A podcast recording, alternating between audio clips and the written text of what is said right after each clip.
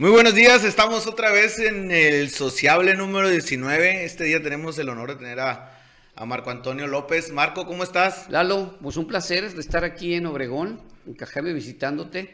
Encantado de, presentarme aquí contigo. Qué bueno, Marco. Este, pues aquí ya eh, tienes un programa tú también, ya sabes más o menos las dinámicas o las cosas que se hacen ¿no? en, la onda de, de los podcasts y de los eh, programas de internet y toda esa onda. Tú eres empresario, perdón. Soy asesor, empresarial. me, puse una palabra antes, ¿no? Asesor de, empresas como tal. Así es. Somos, somos coach, le, ayudamos a las empresas a ser más productivas, ¿no? Ajá. Básicamente a través de la integración de equipos. Ahorita si quieres hablamos...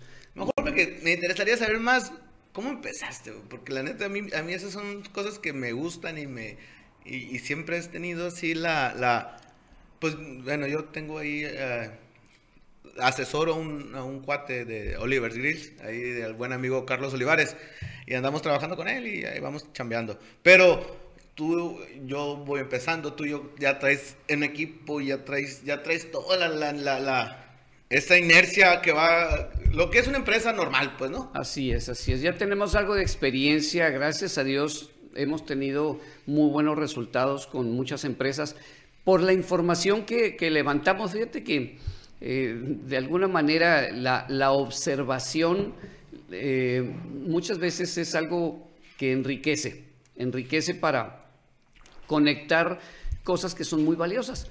Eh, yo, yo estudié ingeniería industrial, yo soy ingeniero industrial, me formé como actor profesional también, hice ¿Eras teatro. Actor? ¿Eras actor, Margo? Soy actor, porque eso no se quita, ¿no? el, que es, médico es médico. Ese ya se trae y, ni modo. Venimos aquí a Obregón muchas veces con la obra de teatro Huevos Rancheros.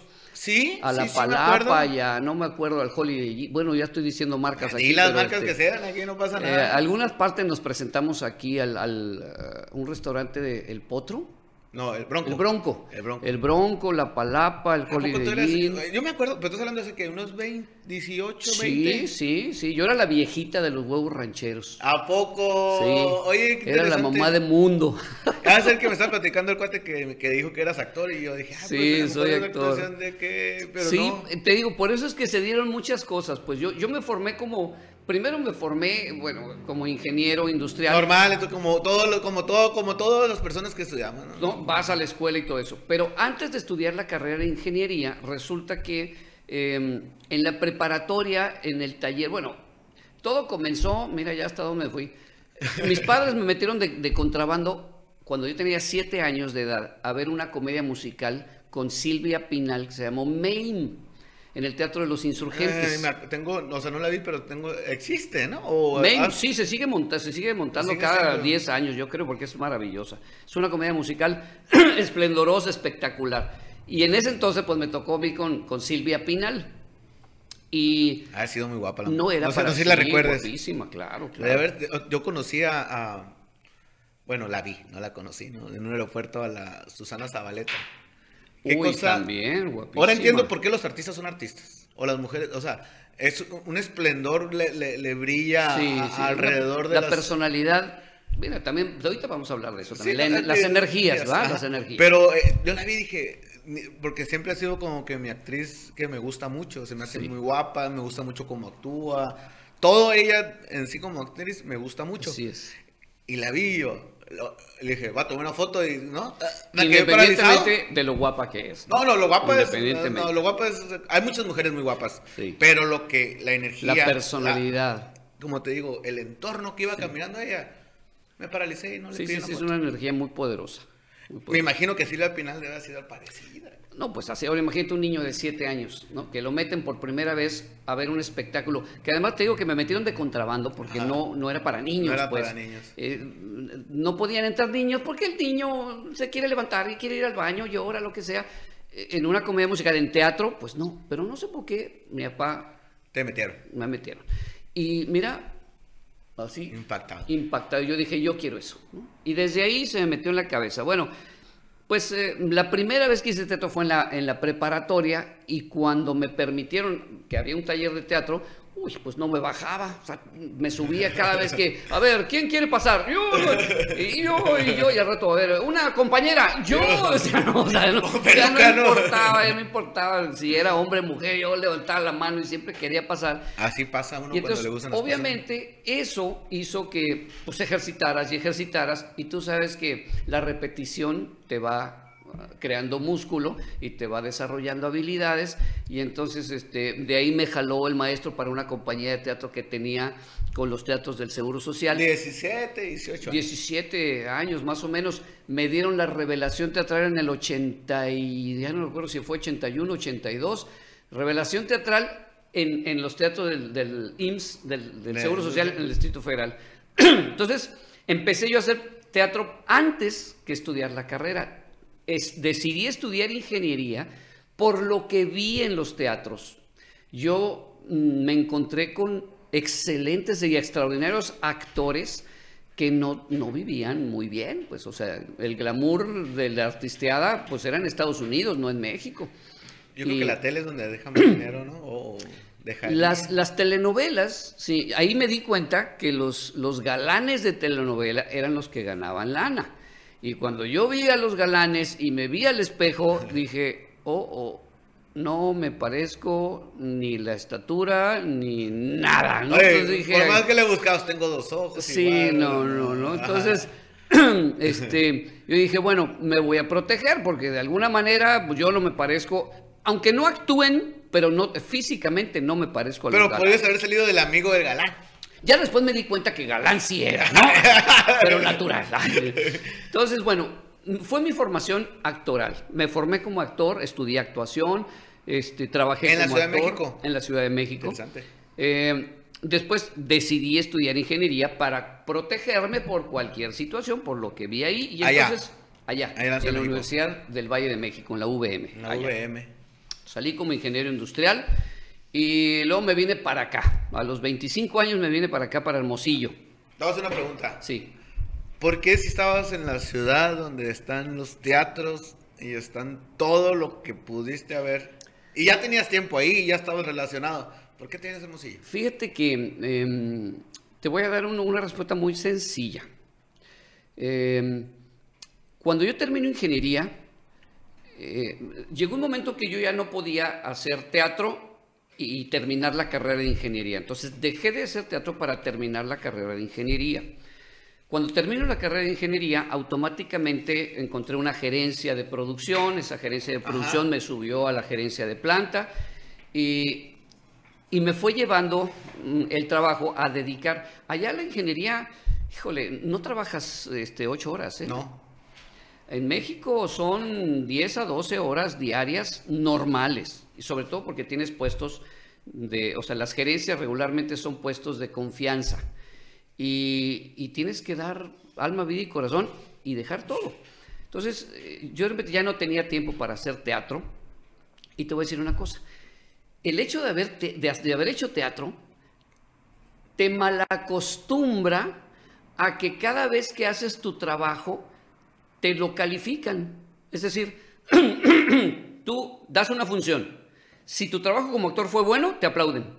Si tu trabajo como actor no fue bueno, pues lo sientes en el aplauso que es bajito, que es nomás de compromiso, y- ¿no? Pero cuando haces un buen trabajo, arriba del escenario te aplauden diario. ¿Qué se siente? Me creo que te aplaudieron bien, o sea. No, sí, gracias a Dios. Se Te bonito, puedo ¿no? decir que soy un actor, un muy buen actor, porque, porque me apasiona esa actividad y la hice con, Oye, bueno, pues nomás la viejita, pues, con un ejemplo. soy ¿no? muy buen actor, la neta. No lo dudo.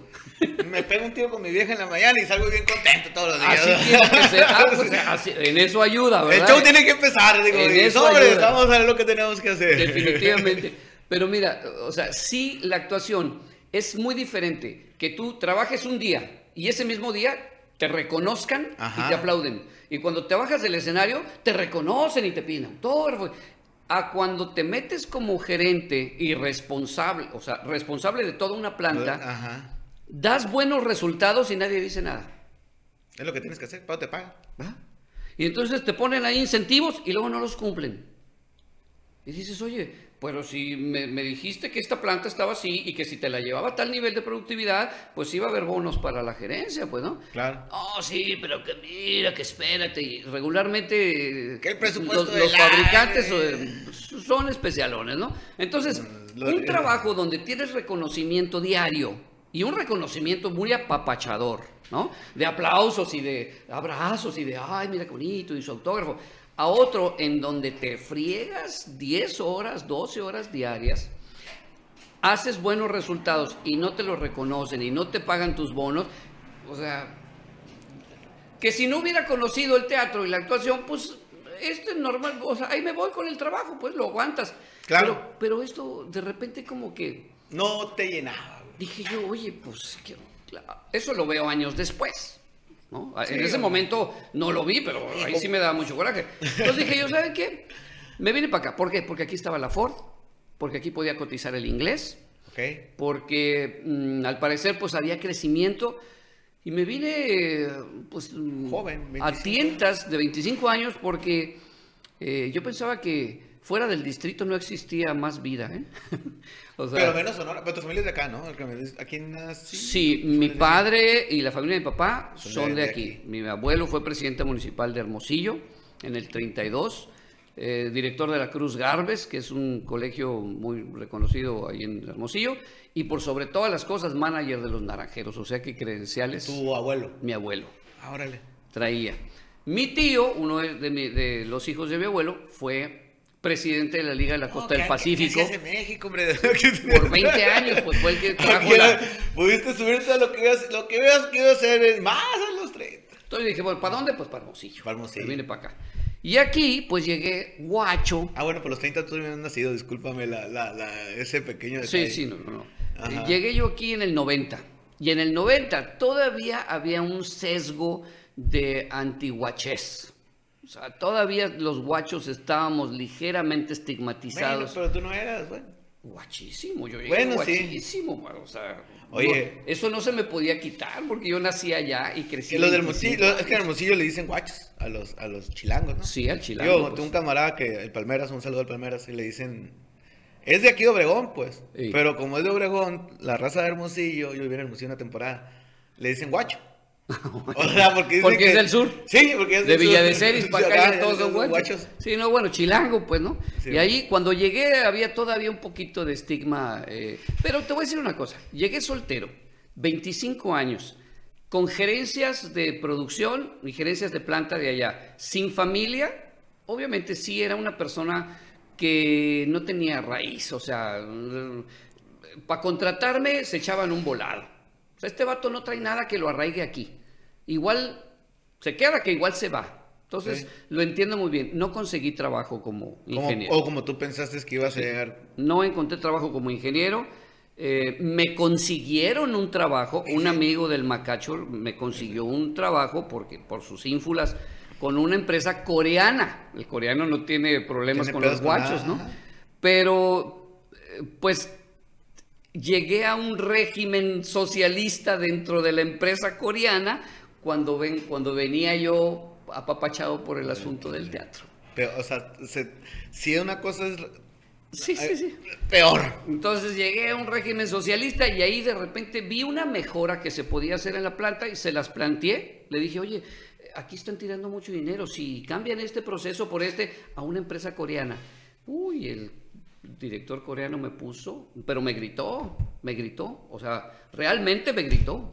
Me dijo, so, you're telling me we are wrong. Yo, pues, este, pues sí. Pues sí. Entonces, no, o sea, duré ocho Oye, ¿y meses si, ahí. Si hizo el cambio, no, no, no se hizo. No, no se hizo, no, ni, no, cerró lo que le, se lo presenté así, todo con todo, y, Vámonos. ni lo revisó, ¿no?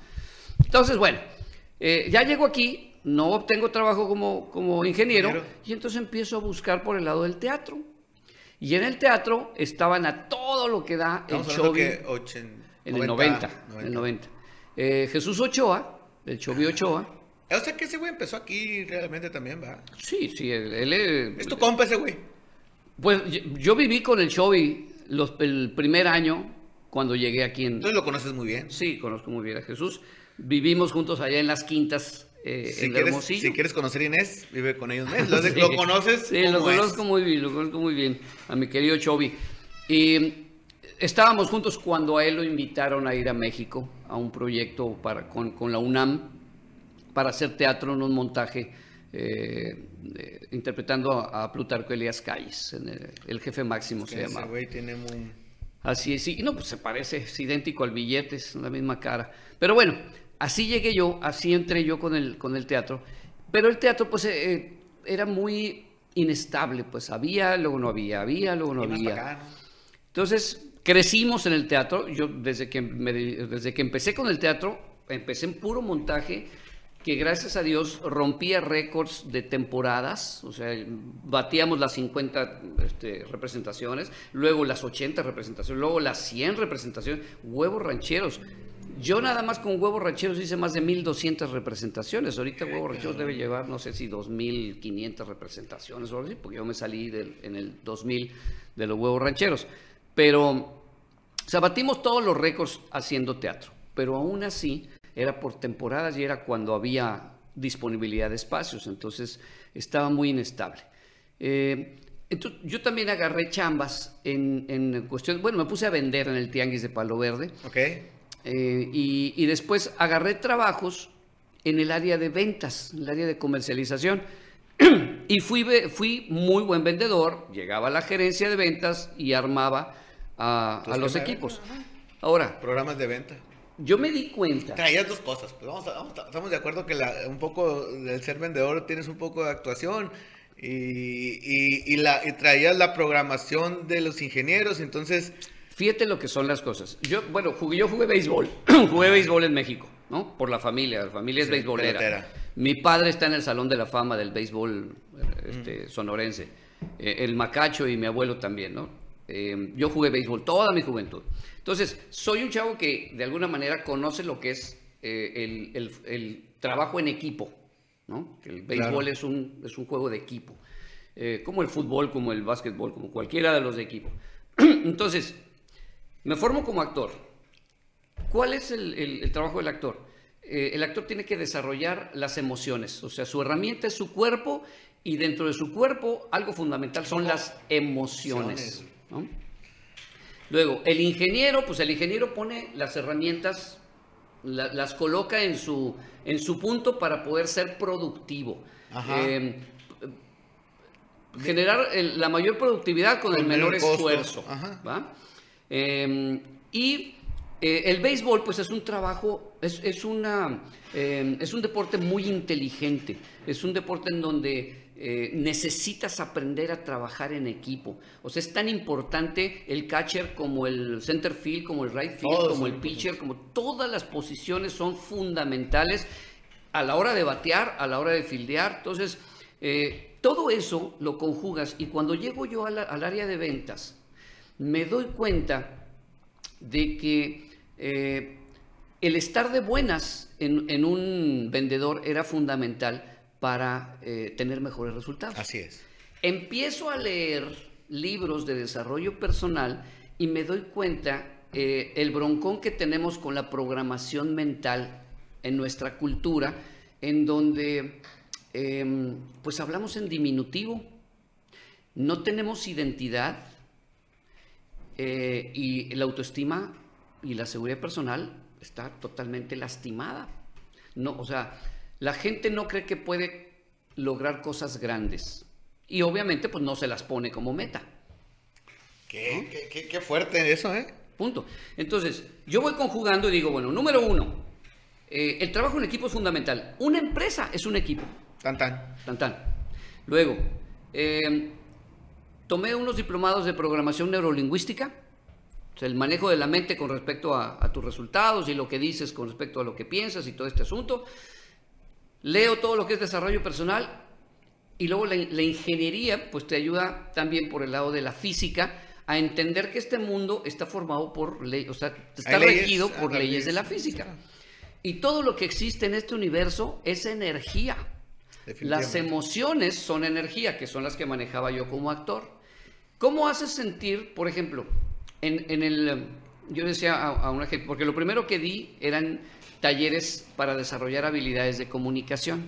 Ajá. Y yo le decía a las personas, em, cuando tú vas a ver una conferencia, que viene una persona que, te- que tiene una información importante, te da dos horas de esa información, a lo mejor de cuestiones de padres o cuestión de empresarial o no sé, algo que te interese. Y digo, ¿cuánto te quedas tú? O sea, si tú sales de esa conferencia y te piden que, te- que lo platiques, oye, ¿qué viste en la conferencia? ¿Cuánto podrías tú platicar de dos horas que recibiste? Tres minutos, cinco minutos. ¿no? Cinco minutos, diez minutos de cosas interesantes que escuchaste. ¿Estás de acuerdo? Sí.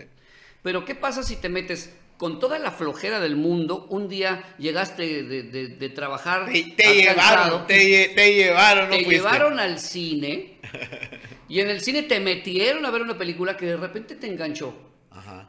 y te encantó la película. ¿Cuánto tiempo puedes platicar de esa película? Mucho tiempo, mucho.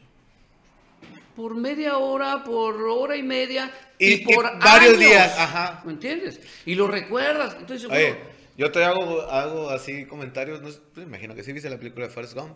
sí, cómo no. Este, todavía digo, ah, te fuiste corriendo como Forrest Gump, o sea, todavía haces, recuerdas la película, pues. Claro, te claro. quedó. Entonces, dices, ¿cuál es la diferencia de que tú vas con interés y te quedas con cinco minutos de información? Ajá. a- vas con toda la flojera, la función de las lo que te- 10, es pero de repente te quedas con hora y media de información y quieres seguirlo platicando y te acuerdas de esa información 20 años después. Sí. ¿Cuál es la diferencia? El impacto emocional. Totalmente.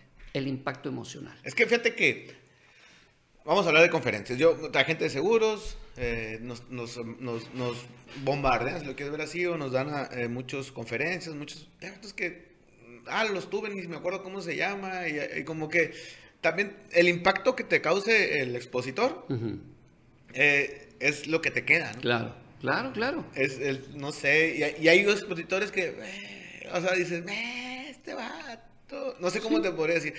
Y al final del día todos te dicen lo mismo, trabaja, bueno, el punto es, a lo que quiero llegar, que lo que te, el, como dices tú, el impacto emocional que te llega a causar la persona que está enfrente, es, es lo que te queda. Es fundamental, te engancha, ¡pum! Pero lo que te queda, ¿no? Claro, sí. sí Porque te puedo decir que yo he oído varias que ni me acuerdo qué dijeron.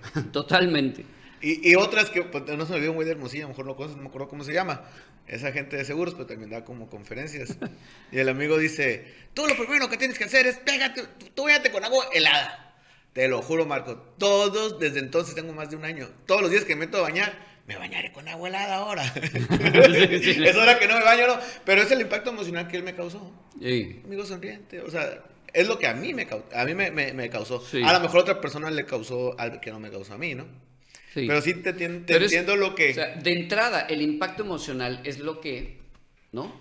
Se pega, o sea, lo, lo- lo que va a hacer que tu información se retenga por más tiempo, Por más porque tiempo. generas un impacto. Exactamente. Entonces, el actor que eh, desarrolla un personaje y, y lo, y lo graban, después tú lo vas a ver y ni siquiera lo estás viendo en vivo, pero te transmite y te hace vivir. Y tú puedes ver un actor que hizo una película hace 20 años y ahorita te, te vuelve a, a hacer la piel así. ¿Por qué? Por su eh, desarrollo emocional, el manejo de sus emociones. Las emociones son energía y las energías no tienen principio ni fin. Yo soy fan de, de Pedro Infante, que dices...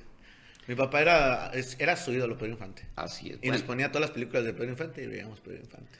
pues todo esto que te comento, que tiene que ver con las emociones, Ajá. resulta que me doy cuenta que las emociones son energía. Pero estando, estando trabajando en esta empresa de, eh, de ventas, Sí, fueron varias empresas en donde como gerente de ventas Ventas. integrábamos equipos. Entonces al equipo yo lo ponía de buenas, o sea, yo le le ayudaba a estar de buenas. Empiezo a leer este, libros de desarrollo personal y empiezo a darme cuenta que necesitas tener enfoque, necesitas saber qué es lo que quieres y necesitas creer en que las metas grandes son posibles. Y empiezo, empiezo a leer y a investigar. ¿Sabes? Algo que me, que me cambió la vida por completo fue preguntarme por qué de la frontera para arriba todos los países eran ricos y de la frontera para abajo todos estábamos totalmente jodidos, económicamente. Porque no, no es de poquito a, a peor, es de la frontera para arriba. Son los más poderosos, o sea, tenemos a la primera potencia ¿no? En Estados Unidos. Y ahí tenemos al país con la mejor calidad de vida, que es Canadá. Esos son nuestros vecinos. Y de ahí para abajo, todos estamos jodidos. Todos, todos. Entonces, bueno, yo decía, ¿por qué? investigué, la curiosidad me llevó a Europa, me llevó al oscurantismo, a la, época de, la Santa Inquisición, a donde se separó la iglesia y el protestantismo, y el protestantismo fue e impermeó eh, los países de Europa del Norte, que fueron los que llegaron a Estados Unidos y Canadá. Y llegaron con el 60% leyendo, porque la gente esa leía la Biblia. Y los que llegaron acá, eh, era todo lo que sacaron de las cárceles de Castilla, lo trajeron para acá, no sabían leer y llegaron con una representación de alguien que no fomentaba la lectura de la Biblia. Y que sometía a la gente, le decía, ahora tú vas a, a chinquecharte frente a este Dios que ahora es el tuyo. A chingadazos. Como a fregadazos, ¿no? Y obviamente, pues así, ni los calcetines entran, ¿no? Así es. Ni los calcetines. Entonces, resultado, de la frontera para arriba, tenemos un país lector. Ajá. Voy para frente. Tantito nomás. Muy bien. De la frontera para arriba, tenemos un país lector, tenemos un país, fue la primera nación que eh, diseñó su eh, constitución basada en la Biblia. Eh, en el dólar dice, In God we trust. El presidente jura con la mano en la Biblia. Dios bendiga a Norteamérica. Todos los juicios se hacen jurando con la mano en la Biblia, el acusado y el que lo está este, acusando. Y es la más poderosa del mundo, y eso no es casualidad, está ligado a la sabiduría. Y abajo tenemos a un país que no lee, que estamos en el penúltimo lugar en hábito de lectura a nivel mundial, que nos hicieron un estudio en el 2015 y salimos ranqueados como el primer lugar en índice de ignorancia, no sé si la gente que nos esté viendo lo sepa, pero lo puede investigar, y que eh, tenemos prohibida la Biblia en las oficinas de gobierno, tenemos prohibida la Biblia en las escuelas. Este... Bueno, lo que pasa es que vamos a ser sinceros. Todo se ha usado mal. La forma en la que trajeron esa información para acá estuvo mal. Entonces, yo digo, ah, antes para sacar una licencia te pedían nomás el IFE. Ahora te piden el IFE, el de domicilio, la curva. Pero porque alguien hizo mal uso cuando se hacían las cosas. Entonces, totalmente. Ah, es por, yo siento que todas las cosas que no están es porque hicimos mal uso de ellas. Pues mira, investigando. Ok. Investigando. Dije, bueno, ok, aquí yo estoy notando que hay una diferencia. ¿Por qué, ¿Por qué leía la gente? Porque quería conocer la Biblia. Y luego, ¿por qué este país es próspero y el de Pues es que llegó esta gente que leía la Biblia y que sustentó. ¿Y qué dice la Biblia? Dice la Biblia que tú tienes que atravesar un desierto y alcanzar tu tierra prometida y que ahí este, Dios te va a prosperar. Y resulta que allá la gente atraviesa los desiertos, alcanza su tierra prometida, siembra y se hacen ricos. ¿Y el que siembra aquí en México, cómo le va? Bien. ¿Aquí en México? ¿No le va bien? ¿Al sembrador? ¿Al, al campo? No, hombre. Pues yo conozco tres que siembran aquí. Aquí en, el norte uno que otro, pero, pero el campo en México está lleno de gente pobre. Bueno.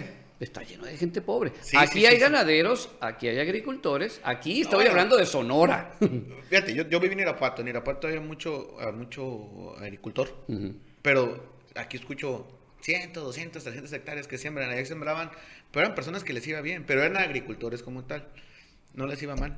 Y decía, güey, pues ustedes siembran 40 hectáreas, ¿cómo es decir lo que siembran 200? Yo pensaba, yo eso pienso, ¿no? Eso pensé. Pero vamos a hablar de, de la gente del ejido, ¿no? De la gente, no, no, es, es un, ya, esas son grandes empresas ya de, En general el campo en México está muy castigado. Así es. Muy castigado, ¿no?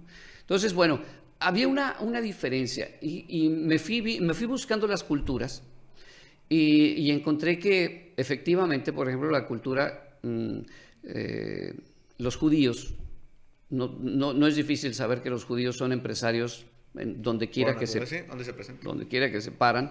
Entonces dices bueno, ¿qué saben ellos que les funciona en cualquier parte del mundo? Si llegan a Colombia, si llegan a Argentina, si llegan a, a Holanda o si llegan a China, donde quiera que lleguen, aunque no hablen el idioma, ponen una panadería o ponen lo que pongan, lo levantan. Oye, Marco, Dices, tiene sabiduría, ¿no? Sí, déjame que te interrumpa un poquito. Ahorita tomando lo que dices, los apellidos eh, raros, si lo quieres ver así, que viven ahí en Hermosillo, que hay aquí, que son yugoslavos, que son croatas, que son la misma gobernadora que tiene un apellido, que es la gobernadora... Pavlovich. Pavlovich, bueno, viene siendo europeo. Todos sus papás que llegaron, llegaron con una mano enfrente y otra atrás. y, y supieron hacer dinero. Supieron hacer dinero. O sea, resulta que la cultura de nosotros no sabe hacerlo. No sabe hacerlo. ¿sí? Entonces, hay una diferencia cultural y la diferencia cultural tiene mucho que ver con sabiduría. Te lo voy a poner así. En Japón, eh, bueno, para empezar, Japón tiene el primer lugar en hábito de lectura a nivel mundial.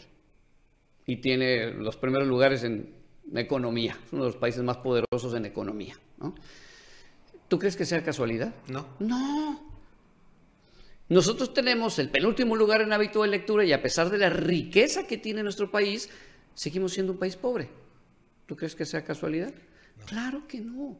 Lo primero es que no leemos.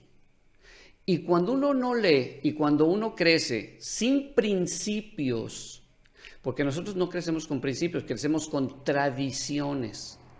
Tu familia tiene una tradición distinta a la mía y a la tuya y a la de cualquier otro. Y cuando 10 casas que están en una misma privada eh, se juntan en una misma oficina, Resulta que cada casa tiene una tradición distinta, y estas 10 personas nunca se ponen de acuerdo. ¿Sabes cómo, cuándo integran un equipo? Jamás. Jamás. Oye, si, si el matrimonio es difícil. Para empezar, te voy a decir una cosa. Hermosillo tiene el primer lugar en, índice de divorcios a nivel nacional y el matrimonio debería ser el equipo más importante, que debieras tener fortalecido. Así es. ¿Sí? Totalmente de acuerdo contigo. Entonces, no, Oye, antes que teníamos diferencias con mi señora, decía, es que no somos enemigos, somos un equipo. Si yo hago una cosa, o sea, es para que tú, o yo te apoyo a ti, tú me apoyas a mí. Así es. Más que cualquier otra cosa, somos un equipo para llegar a, un, fin, a un bien, poder sobresalir, poder estar a, hacer mejor las cosas. Y obviamente se tienen que poner de acuerdo. Para establecer un equipo hay que ponerse de acuerdo y no en México es, o sea, lo más difícil es ponernos de acuerdo. Entonces, bueno, con toda esta información me dediqué, yo jugué béisbol, o sea, integré, fui parte de equipos, vi cómo los managers formaban, formaban buenos equipos y formaban malos equipos. Formaban a buenos peloteros y echaban a perder a otros. O sea, me tocó ver. Sí, pues, sí, sí, eh, por otra parte, me formé como actor en donde me enseñaron a manejar las emociones. Y las emociones son energía. Oye, Marco, pero yo creo que la actuación tiene también mucho, mucho, mucho trabajo en equipo también, ¿no? O sea... Totalmente, claro. En un montaje teatral, pues es, un trabajo en equipo, ¿no? la música, la iluminación, los actores, vestuario, todo, todo. Claro, claro, claro. Es un trabajo en equipo. Traes tus bases bien fuertes de equipo. En todo lo que tiene que ver con asuntos de equipo. Y entonces, cuando yo veo en las empresas, te voy a decir lo que son las empresas en México. Son lugares en donde la gente contrata personas para que hagan lo que necesitan hacer. Punto. Sí. Y hay una gran diferencia entre yo tengo una empresa en donde contrato un montón de gente para que haga lo que yo les digo que tienen que hacer, a yo tengo una empresa en donde tengo equipos productivos. Equipos productivos son grupos de personas que se ponen de acuerdo y son eficientes en sus actividades. Ahora, te voy a decir una cosa vámonos tranquilo a, un equipo de grandes ligas. Ok. ¿Sí? Un equipo de grandes ligas que todo el mundo tiene idea. Cualquier equipo. ¿Cuál es el objetivo del dueño del equipo? Eh, el objetivo en cada temporada. Pasaba a playoff. Es el número uno. No, no, no, espérame, espérame. ahí, está, ahí, vemos un problema cultural. Ok. Ahí vemos un problema cultural.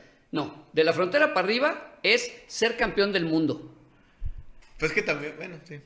Sí, o sea, el objetivo de tener un equipo de grandes ligas es ser campeón del mundo, punto. La Serie Mundial. La Serie Mundial. Te iba a ser campeón, pero te voy a decir muy sincero, yo creo que hay diferentes metas en diferentes equipos, ¿no? Digo, yo no tengo idea de todo lo que invierte un dueño de un equipo de béisbol de grandes ligas, pero debe ser mucha si lana. Si me dices, ¿cuál es la meta de los Yankees, de los Red Sox? Pues es ser campeones. Como yo soy, pues yo fui americano. Hay equipos que, que están, este están peleando quedarse con el pick número uno, o sea, porque pierden todos, o sea, Mira, es circunstancial, ¿no? Yo, yo, yo aprendí dentro de lo que es el desarrollo personal que tú tienes que tirarle a lo más grande. Mm, Entonces, si vas a jugar en, un- o sea, en una liga de, de béisbol, tienes que o sea, jugar para ser el campeón. Sí, de acuerdo. Entonces, y más si estás invirtiendo millones y millones de, De de dólares. dólares. ¿no? Entonces, ok, yo creo que no es difícil pensar que todo dueño quiere ser campeón de del mundo. Ahora, yo te pregunto, ¿tú crees que los jugadores del equipo saben que el dueño quiere ser campeón del mundo? Eh, Sí. Claro, claro. O sea, el ser campeón del mundo es el sueño que tiene el dueño. Y los jugadores lo saben. O sea, los, los que juegan en el equipo de este señor saben que su sueño es, ser es que ellos sean campeones del mundo. Ahora te voy a hacer otra pregunta. ¿Tú crees que ellos quieran ser campeones del mundo? Sí. Claro. Bueno, eso es lo que deberías encontrar en una empresa. Así de sencillo. Total. Número uno, el sueño tiene que ser claro. El dueño debe de tener un sueño y tiene que ser un, un sueño que inspire. Ese sueño lo deben conocer los empleados. Y los empleados no nada más lo deben conocer, lo deben desear. Lo creo totalmente lo que me estás diciendo. Para empezar, ni los dueños tienen un sueño bien claro. Exacto. Entonces ahí, a partir de ahí, ya no puedes Ya integrar un equipo. No equipo. puedes desarrollar liderazgo porque el líder no tiene para dónde ir. Y si un líder no tiene para dónde ir, pues los que lo sigan tan- van a estar ¿pa' igual de extraviados. ¿Pa' dónde Entonces, bueno, eso fue lo que llevamos a las empresas. No sé si eh, te gusta el fútbol americano. Sí, claro. ¿Viste el Super Bowl? Me, imagino. Sí, sí, sí. Vimos pedacitos. No, Bueno, no me lo vente todo. ¿Sabes la historia de, de- de los Bucaneros del año pasado? ¿Y sabes No. la historia de Tom Brady del año pasado? Ok. Bucaneros el año pasado era un equipo, con- claro, ¿no? Como dices tú, todos con ganar el Super Bowl. Llega un amigo, que es Tom Brady, un ganador, nat- un ganador Nato, nato, sí. a un equipo que no era tan ganador. Entonces, el amigo, pues que gana, ganan. ¿no? Pero todo lo que una sola persona causó en un equipo Claro. para poder ganar. Dicen que el ¿Los amigo, inspiró? dos semanas antes, ya estaban en el Super Bowl, ya habían ganado para la final de conferencia. Todos los días les mandaba mensajes a cada jugador. Vamos a ganar el Super Bowl.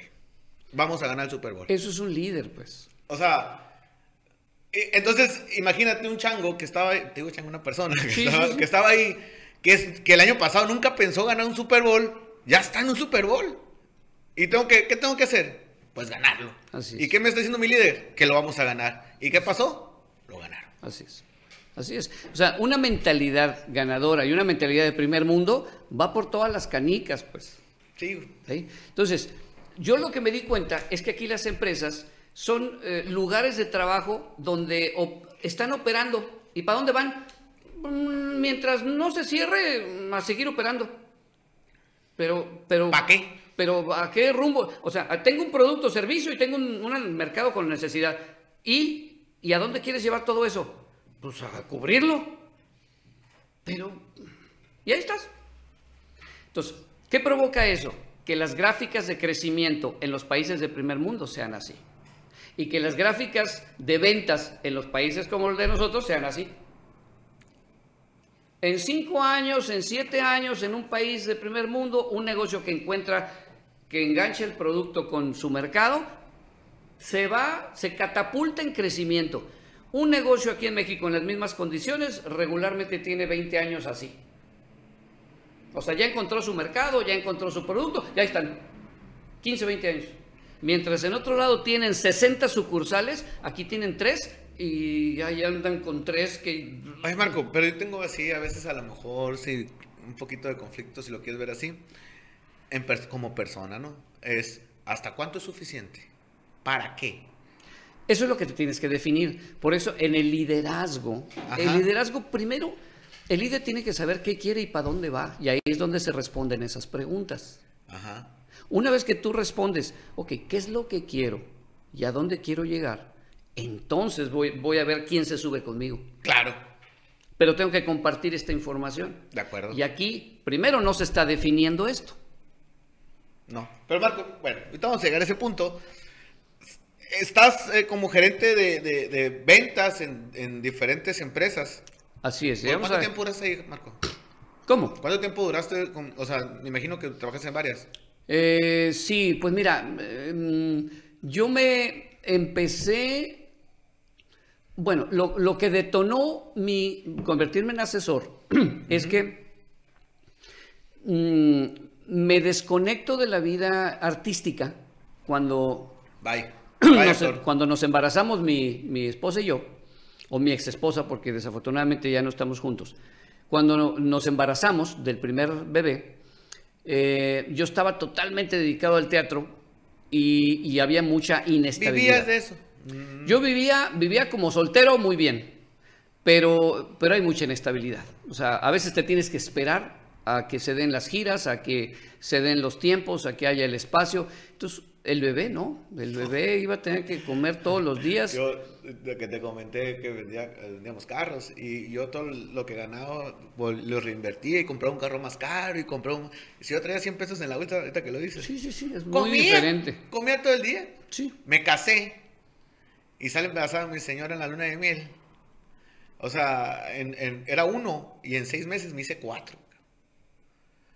O sea, porque se fue el señor, imagínate, y con la presión que te platiqué, y, eh, fue como que, ah, No, te cambia totalmente. y- y los 100 pesos ya no me alcanzan, o sea, ya no me van a Yo alcanzar. tenía un proyecto para construir toda una infraestructura teatral para que, para que los actores pudieran vivir del teatro Ajá. y tuve que soltar eso Para en el momento que llegaron los hijos. Llegaron los hijos y me cambió todo el proyecto. ¿no? Que así tuvo que ser. Así pasa, no pasa. Y bueno, entonces este, llegan los hijos, me voy al, al área comercial y por azar del destino, eh, vino un, un, eh, eh, pues no era conferencista, era una persona que sabía de franquicias. Se dio el primer, el primer, Estamos hablando de los 2000 en el 2000, sí, 2002, 2003, por ahí, se dio el primer taller de franquicias. Andaba eh, todo eso, ¿no? Sí, que vino de México. Y entonces yo estaba comercializando y promoviendo ese taller. Entonces visité a muchos empresarios. Y el día que se dio el taller, la persona que vino de México, agria, o sea, técnica, pues, ¿no? Se pu- puso ahí sus esquemas en el PowerPoint y se puso a explicar, pero aburridísimo el asunto. No era un conferenciante, pues, era una persona técnica. Haz de cuenta, un, un- ¿cómo le llaman eh, al, al que te revisa las finanzas? Eh, un, un contador, no. este, fiscal, Ah, ya sé, sí, sí. Un, auditor. un auditor. Haz de cuenta un auditor explicando la gráfica, ¿no? Y entonces estaban todos los empresarios que ya ves que en Sonora el empresario este, requiere, vaya. Sí, que lo- sí, sí, Que lo motivación, entretengan, que lo entretengan, ¿no? Y nada, pues. Entonces, yo era el maestro de Me ceremonias. imagino que la pregunta entre los empresarios, saliendo de aquí para dónde, ¿no? Sí.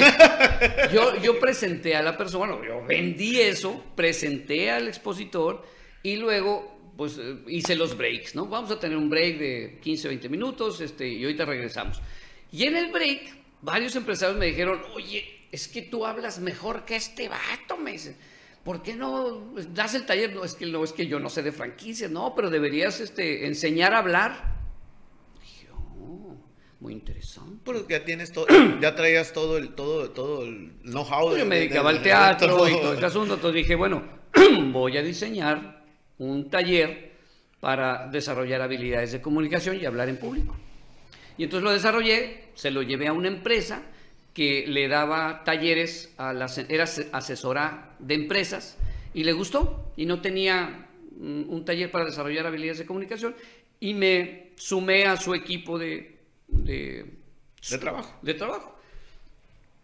Y entonces con esa empresa yo aprendí durante Pero dos años. trabajabas con ellos, no para ellos. Pues yo les ofrecí el taller y el taller lo, lo metieron en su catálogo de talleres. Ellos tenían diplomado en ventas, administración creativa del tiempo, trabajo en equipo, este, o sea, todo lo que tiene que ver con la productividad, ¿no? Y, y entonces lo que hice fue meterme a todos esos talleres durante dos años para aprender Bien. lo que ellos tenían.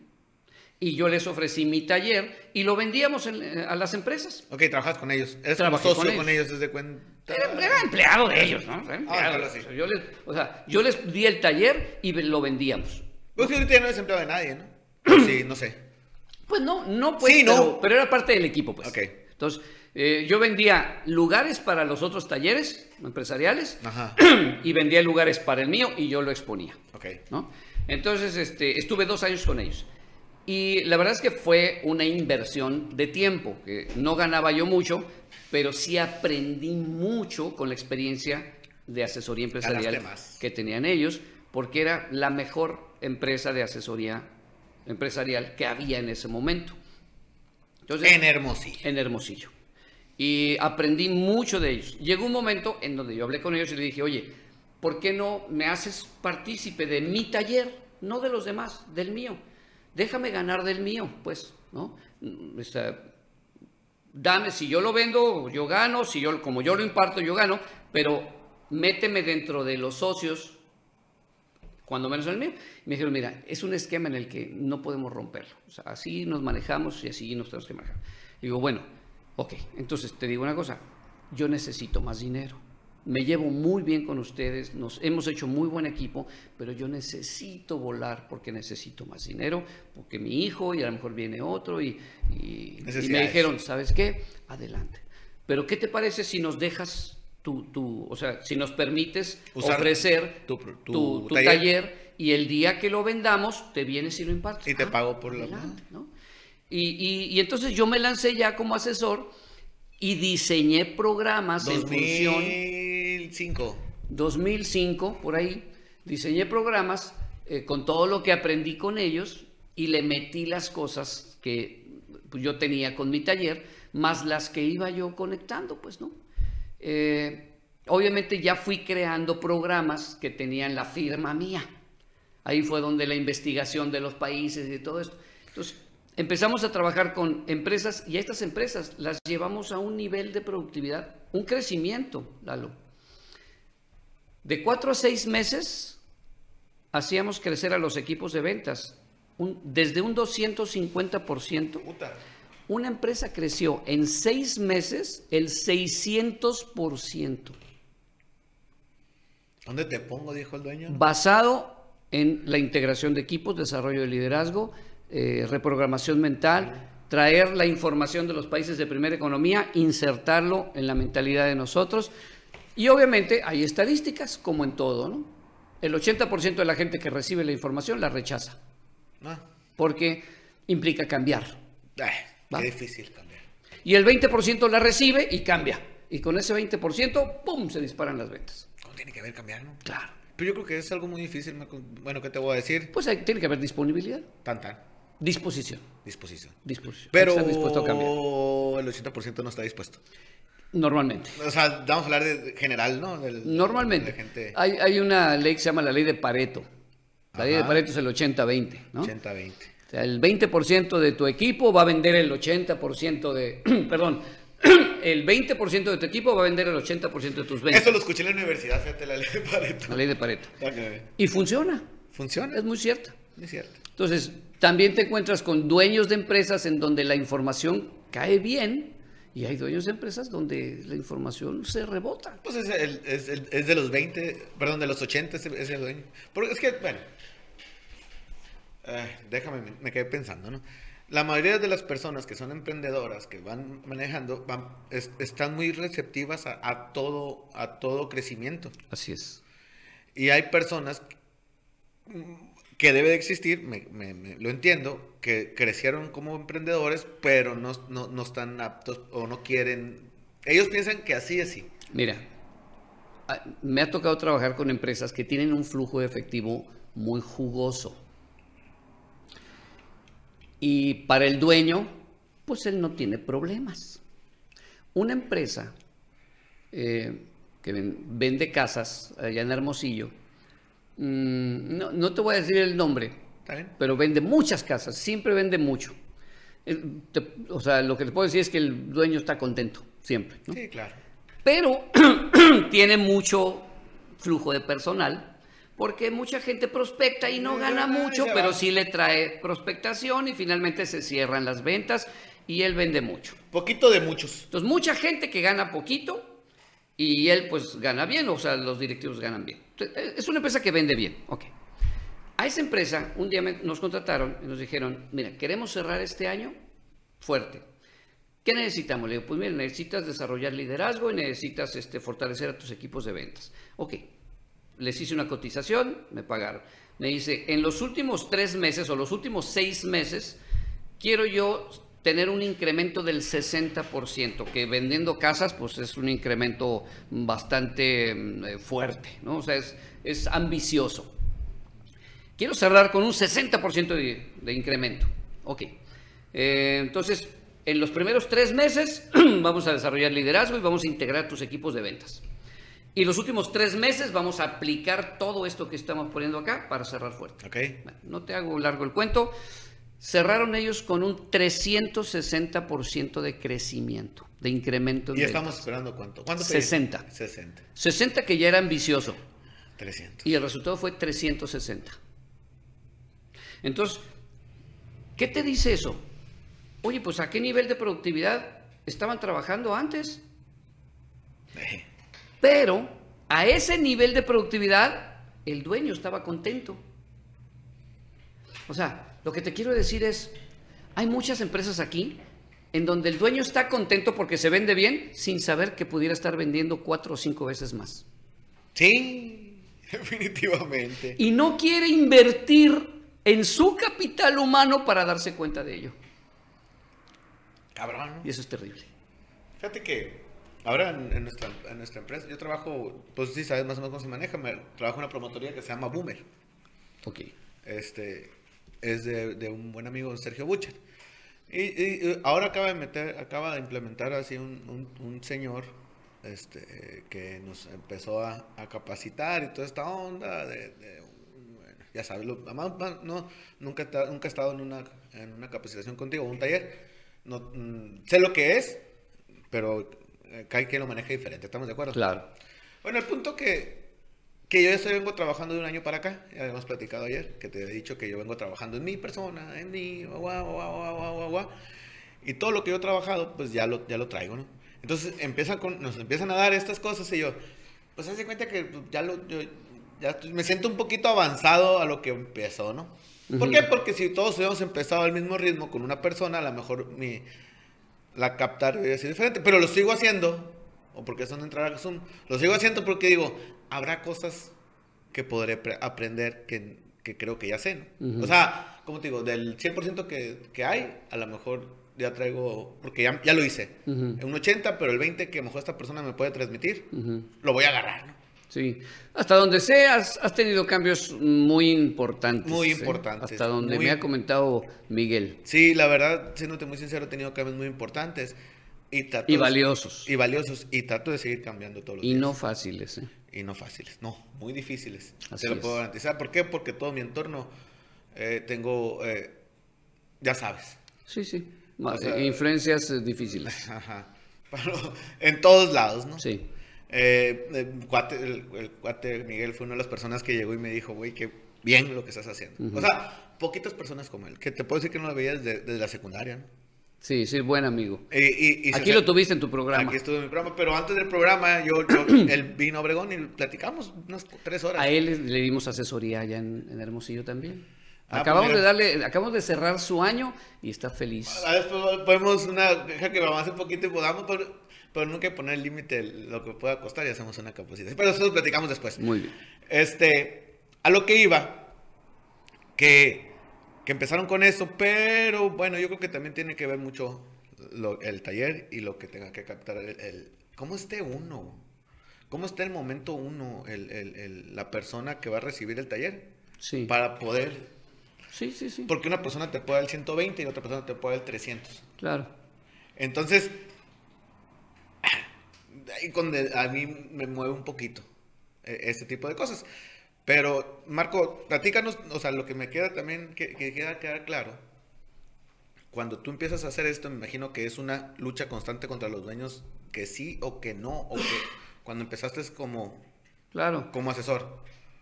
Sí, pues mira, e- empecé vendiendo seminarios y talleres, que era lo normal. Tengo un equipo de ventas, este, quiero 10 horas de ventas. Ah, pues sale tanto.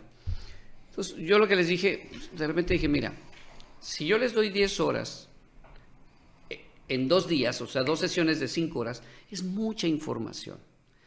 no puedes recibir tanta información y que de repente te sirva toda. Algo te va a servir, pero es demasiada información en, en dos sesiones de cinco horas. ¿Estás de acuerdo? Sí.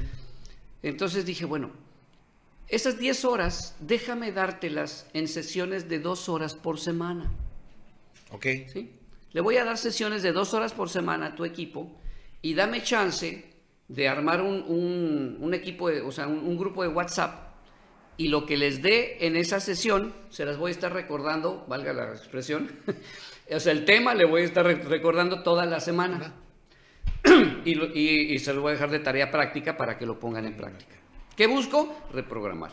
Pero para reprogramar necesitas practicarlo y que se haga un hábito. Y a la siguiente semana, dos horas. Y a la siguiente semana. Entonces ya no eran dos días, cinco horas, sino eran cinco semanas, dos horas por semana. Y cada día les mandaba yo un mensajito. Dándoles la información así surtida y reforzada, porque se la surtí y luego se la reforzaba Claro.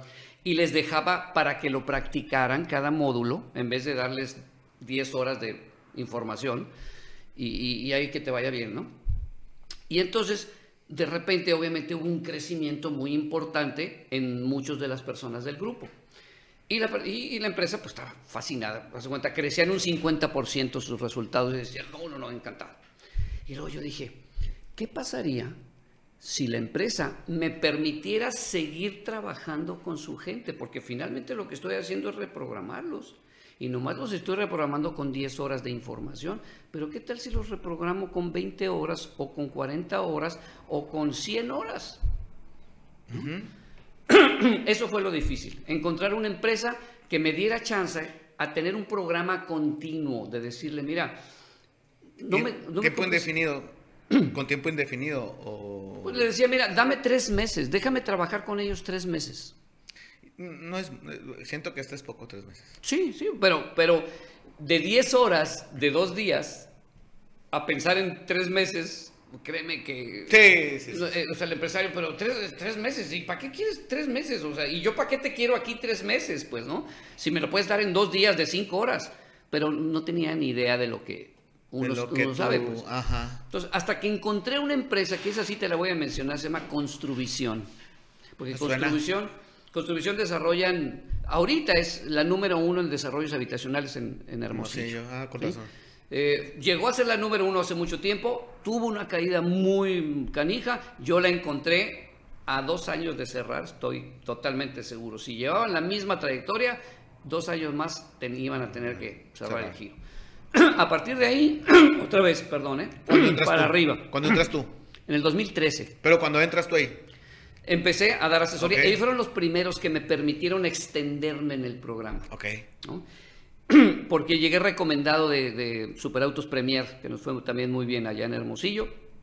Llegué recomendado de ellos y empezamos a trabajar con ellos. Y tú le digo, dame chance, déjame a tu gente, déjame cerrar el año, porque me contrataron para preparar a su equipo para una expo, la expo casa, expo tu casa o cosas por el estilo, fue muy bien.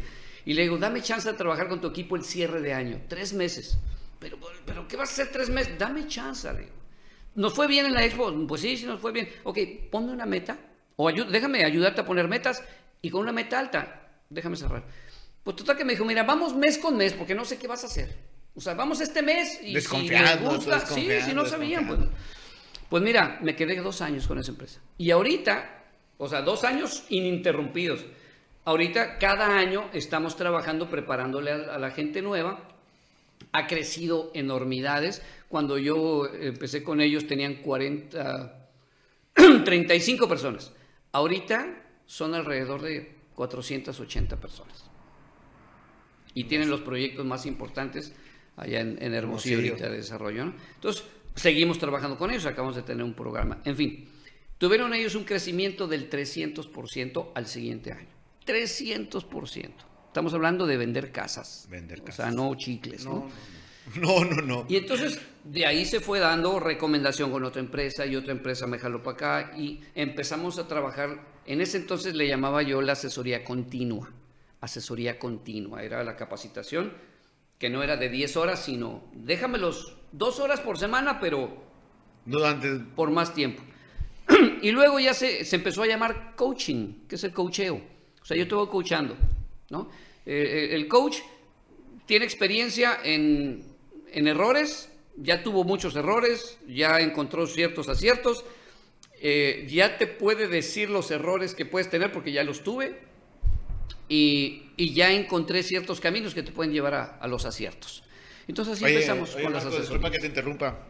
Este, ahorita que dices de los errores de coaching, al final ya los papás somos coaching, ¿no? ¿Estamos de acuerdo? Sí, claro. Dice, no, para no causar polémica, regañas a tus hijas sobre tus errores, estás como tu frustración. Digo, no, por eso, trato, de- les digo lo que está mal para que, pues traten que no le tengan error. ¿Tú qué piensas? ¿Que está mal? Mira, lo, lo- lo importante es que también uno tiene que estar alimentándose de sabiduría. Ajá. El problema en México es que tomamos la sabiduría de la calle y aplaudimos la Presente. calle, ¿entiendes? O decimos, no, no, yo aprendí en la calle y eso es me llena de orgullo y resulta que estamos bien chuecos, pues. Sí, Hay una sabiduría, o sea, hay líneas de sabiduría, hay líneas de seguridad, totalmente. hay libros de sabiduría, hay líneas de sabiduría. El problema es que nosotros no crecemos con ninguna de esas, pues. O sea, está, por decir algo, ¿los japoneses tú crees que tengan sabiduría? Sí. Bueno, sí, sí, sí. La cultura asiática Sí, sí, sí, sí. la maman de Buda. Sí, Buda tiene tres libros que le llaman el Tripitaka. sí, sí, sí, sí. Eh, los israelitas, la comunidad judía, ¿tendrá cierta sabiduría? Sí. Por supuesto que sí. ¿De dónde la mama? La mama de los cinco primeros libros de la Biblia que le llaman la Torah. La Torah es una palabra en, en hebreo que, se, que en hebreo que se, eh, se significa la instrucción. Más el Antiguo Testamento, que es la práctica de esa sabiduría, de la instrucción que tienen los cinco primeros libros. Sí, sí, sí. ¿no? Bueno. Eh, el 57% de, los, de la riqueza del planeta lo tienen los cristianos protestantes alrededor del mundo. ¿Tú crees que no tienen sabiduría? ¿De dónde la levantan? De lo, De la Biblia. de lo mismo. ¿De dónde levantamos nosotros nuestra sabiduría? De la calle. De mi nana, de mi tata, de la calle, de... Sí, sí, sí. Definitivamente. ¿Cuántas personas no llegan a tener, qué grado de éxito de tener mi- millones de dólares y terminan con dos torterías? No, sí. Entonces, aquí el problema es que tenemos estigmatizados los libros de sabiduría como cuestiones religiosas. Y cuando hablamos de cuestiones religiosas, automáticamente... Te cerras. No, espérame, espérame, no, no, no, no te metas en ese tema porque mm, yo, yo soy... Yo soy Juan Camané. O sea, a mí no me hables de religión porque... Oye, tenía un, un- un- Bueno, no vamos a decir nombres. Una persona que est- estudió una, una universidad. Oye, no estudiaste, ¿no? Aquí en esta escuela. Pero, pero estaba aquí o aquí. Pero aquí no porque son religiosos. O sea, Mira, te voy a decir algo. Yo leí muchos libros de desarrollo personal. ajá. Esos libros han llevado a mucha gente a tener niveles de prosperidad muy respetables. Y te hablan de gente próspera, ¿no? En esos libros. Ahí hablan del alimento espiritual. Yo no lo conocía el alimento espiritual hace mucho tiempo. Yo daba conferencias de lo que venían en esos libros. Talleres, conferencias, seminarios. Y no sabía en ese entonces lo que era el alimento espiritual. Después me encontré con unas personas que tenían todo el conocimiento bíblico y, yo las estaba capacitando porque yo era director comercial de esa empresa y todos los lunes les daba un tema para sacar eh, las metas de la semana y resulta que ellas me lo reforzaban con una cita bíblica. Bueno, en seis meses me di cuenta que todo lo que yo sabía y que daba conferencias ya estaba escrito en la Biblia cuatro mil años antes. Y yo decía, o sea, ¿y por qué yo no sé eso? Me, he leído la- me siento tan mal no haber leído la Biblia o no haber empezado a leer la Biblia. Es que no es, no, es- no es parte de nuestra cultura, Lalo. No es parte de nuestra cultura. Oye, y estos pintita que dice que los gringos no, y me imagino que de ahí viene, que tú vas al otro lado, aquí no, bueno, aquí también. que vas a un hotel, una Biblia, ¿no? Está en el, en Sí, el, en totalmente. el- en el- ahí en el cajoncito. En el libro, sí, en el, sí, sí, en tu Eh, buró. En pues. el buró, en el buró está la Biblia. Aquí no, aquí no. Mira, aquí tenemos dos problemas. Número uno, no leemos. Ese es el primer problema. Fíjate que eh, eh, antes que vamos al número dos, y hablando de la lectura, me imagino que en Europa también no, no he oído, la verdad. Este, yo viví una temporada en Estados Unidos y en el tren, de 20 o de 10, 7 iban leyendo. Sí. Iban leyendo. Y yo no. O sea, viendo. Ellos iban leyendo. Los 5 o 10 minutos que iban en el tren. Oye, por leyendo. cierto, no he hablado de mi libro, estoy por sacar un libro. Te iba a preguntar porque te escuché ahorita. Estoy por sacar un libro. vamos a llegar Y es que a ahorita, que, ahorita que no, lo, lo del tiempo, pues, porque ya estamos en tiempo, ya, ya No, era una llamada y tú tranquila. Tu, tu tiempo no. no. ¿Sí, ¿Est- est- ¿Están seguros? Porque ya nos extendimos, no nos hemos extendido mucho. Pues ya no terminamos, ya terminamos. No, el tiempo, no. el- el- Tú el- sabes, El es- tiempo dura hasta que se termine. Definitivamente es tu programa y yo estoy aquí encantado. Ok. ¿no? Pero es que ahorita que hablamos de la información, el, pro- el primer problema que tenemos en México es la falta de Oye, información. volviendo al tema, discúlpame. Volviendo al tiempo, una vez con un cuate duró dos horas y tanto, ¿cuánto duró con el...? Pero muy interesante, pues, o sea... Sí, me imagino que así Sí, estaba, sí pues. se va porque estamos, eh, estamos platicando y... y es Yo sé que tú de- debes saberle decir a la gente, pues hemos estado muy contentos. Contentos, sí. Pues Sí. bueno, dinos ahora qué piensas acá, ¿no? Ahora qué piensas sobre un seguro de vida, mi buen amigo Marcos. Así termino el tema, ¿no? Te digas que ya, ya han terminado. ha sido un placer tenerte aquí. Pero bueno, sí, lo bueno, lo bueno del programa este es que no hay tiempo. Pero yo digo, por lo mínimo 45 minutos a, a, un- a una hora 20 o, o si ya se alargó, Ah, o se bueno. alargó. Pero yo busco más el mínimo, sin porque a, a- ver, a ver- Mira, yo como Vicente Fernández, si mientras me sigues aplaudiendo, no, va a estar yo como, seguiré. no, va a estar como un camarada que estaba ahí, estaba... ah, Bostezando, y dije, no, pues sí está aburrido el programa. Sí, dije, no, sí, no, a bostezar, no, mi Betsy, por favor, nomás. Pero bueno, vas a escribir un libro. Te escuché ahorita, te iba a preguntar, pero ya nos sacamos. Mira, el libro ya está listo. Qué difícil es Ah. escribir un libro, ¿no, Marco? Lo que pasa es que, déjame, déjame presumir un poquito. No, presúmelo, tengas que... En el 2017 mm, nos llamaron de México para entregarnos un reconocimiento a nivel nacional como lo más destacado en asesoría o coaching empresarial por la Global Quality Foundation. La Global Quality Foundation es una organización que premia todos los años lo más destacado en 10, 12 rubros. Comunicación empresarial, política, social, medicina, ciencia, diferentes partes, ¿no? Entonces, cuando me hablaron a mí, yo dije, "Ay, esto, ¿de dónde viene? Pues, ¿no? O sea, ser- me querrán sacar una lana, eh, deme su número de tarjeta, no sé. Desconfiados siempre. Siempre somos. Pues investigué y habían recibido el premio Lolita Ayala, Elena Poliatovska en literatura. Dije, ah, oye, no, ¿Cómo no? pues cl- claro que sí, voy por él, ¿no? vos- y ahí fuimos a México a recogerlo.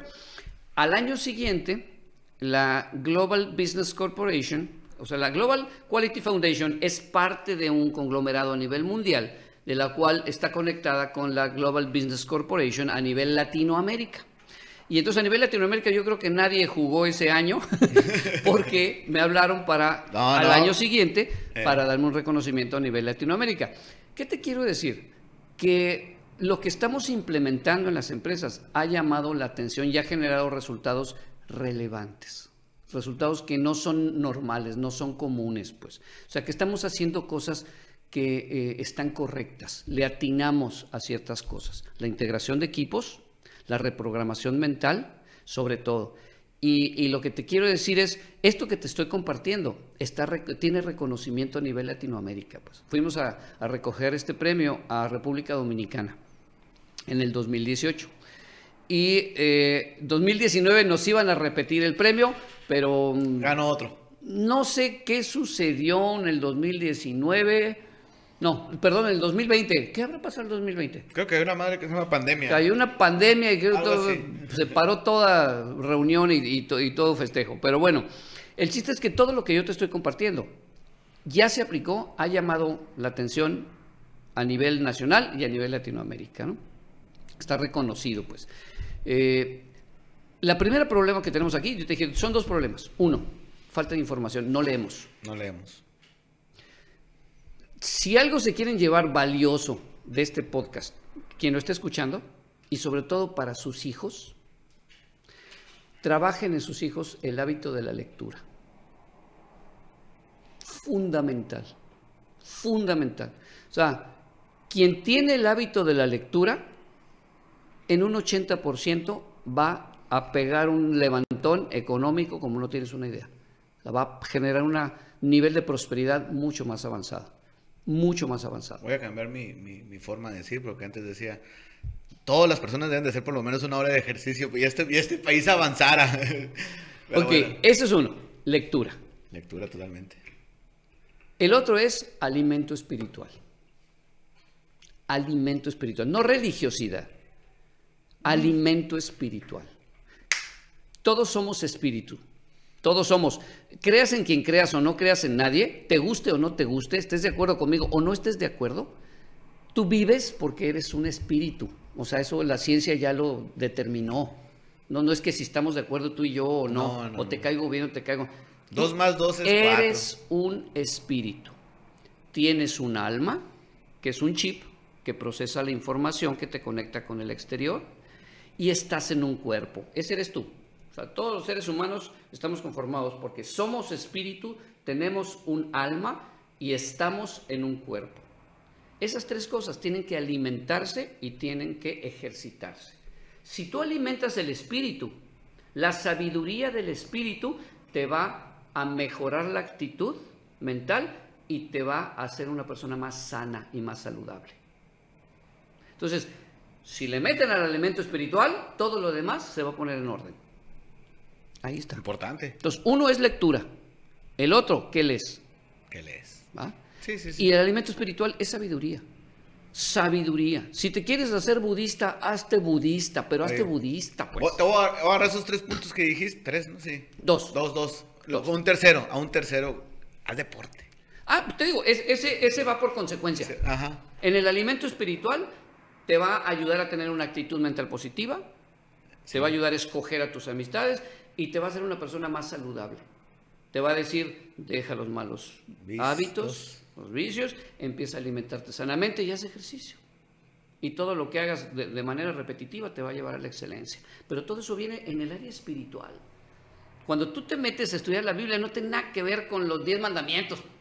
Los diez mandamientos, que, que por cierto nomás nos acordamos de cuatro y estamos de acuerdo en dos. no matarás y no robarás. No, más. Punto. Y hay unos que, les- eh, que, que se los pasa también por ya ahí. ¿no? cuando empieza con que no desearás la mujer de tu prójimo, ay, oye, ¿qué tanto es tantito, no? Sí, sí, sí. O sea, no, no, alimento espiritual. El que quieras, quieres hacerte judío, pero hazte judío, pues. O sea, no hay un judío que no conozca la Torah y que no le haga caso. No hay un budista que no conozca el Tripitaka y que no le haga caso a Buda. Pero sí hay un montón de católicos, como lo, he- lo fui yo por toda mi vida, que ni siquiera vamos a misa. Fíjate, los musulmanes también. Muy... No hay un musulmán que no conozca El Corán. el Corán Corán. y que no le haga caso. Que no le haga caso. Tengo mi, mi cuñado es, es musulmán. Este. Y ah, tiene unas cosas muy. muy ¿Cómo te podría decir? Muy acerta- acertadas, ¿no? Le dice, me dice, fíjate, te una historia, le dice a mi sobrino, no sé si lo he platicado. Papá, quiero ser presidente de, la- de Estados Unidos, en Estados Unidos. No, hijo, tú no vas a ser presidente, le dijo. ¿Por qué, papá? O sea, mi, mi- y mi, mi hermana, ¿pero por qué le limitas al niño que sea presidente? Para llegar a ser presidente, tienes que haber pasado por muchas cosas malas. Entonces, él tiene otro pensamiento, o sea, no, mm, a lo mejor no ser presidente, pero hacer otra cosa, ¿no? O sea, y, pues, pues sí, cierto, para llegar a presidente, ¿qué, qué, qué debiste haber visto para poder llegar a ser presidente, no? Digo, pues, sí, es una actitud muy, proto- muy, muy de, de protección, Sí, de a- protección. A, tu hijo, porque Sí. finalmente eh, sí se necesita eh, que un líder en la presidencia Claro. tenga fortalecido el área espiritual. Claro. El área espiritual te va a hacer una persona o íntegra. Ya nuestro presidente, pues, Mira, seguro. fíjate, hay tres características que desarrollan y se fortalecen en el área espiritual. Tres, fíjate. Integridad, Ok. disciplina y fe o seguridad personal. Quien no tiene alimento espiritual no tiene integridad. México tiene primeros lugares en corrupción a nivel Latinoamérica. O sea, es característico de una sociedad sin alimento espiritual. ¿Somos disciplinados o desordenados? Desordenados. Desordenadísimos, otra característica que es falta de alimento espiritual. Y la gente camina con seguridad o camina con incertidumbre, Incertidumbre. con incertidumbre e inseguridad.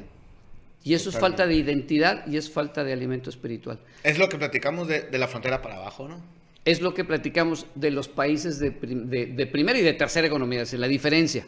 Los de primera economía tienen fortalecida la integridad, la disciplina y la seguridad personal o la fe. Los países de tercer mundo, que tenemos resultados económicos chafas, tenemos bronca en la integridad, Fíjate que. en, la, en el desorden y todo el mundo vive No con sé por qué se inseguridad. me vino una. una, una- ¿Te parece interesante lo que estamos hablando? Interesante, ¿verdad? Y gratis, déjate de eso. Él Deja cobra tú, por deja platicar tú, esto. Gratis. Así que po- abusados con el libro porque ya viene en abril. Abril, yo espero, o- ¿Ya, o ya le mayo. tienes título, Tano? Hasta ahorita nos hemos puesto de acuerdo en eh, Camino Seguro a la Prosperidad. Camino Seguro a la Prosperidad.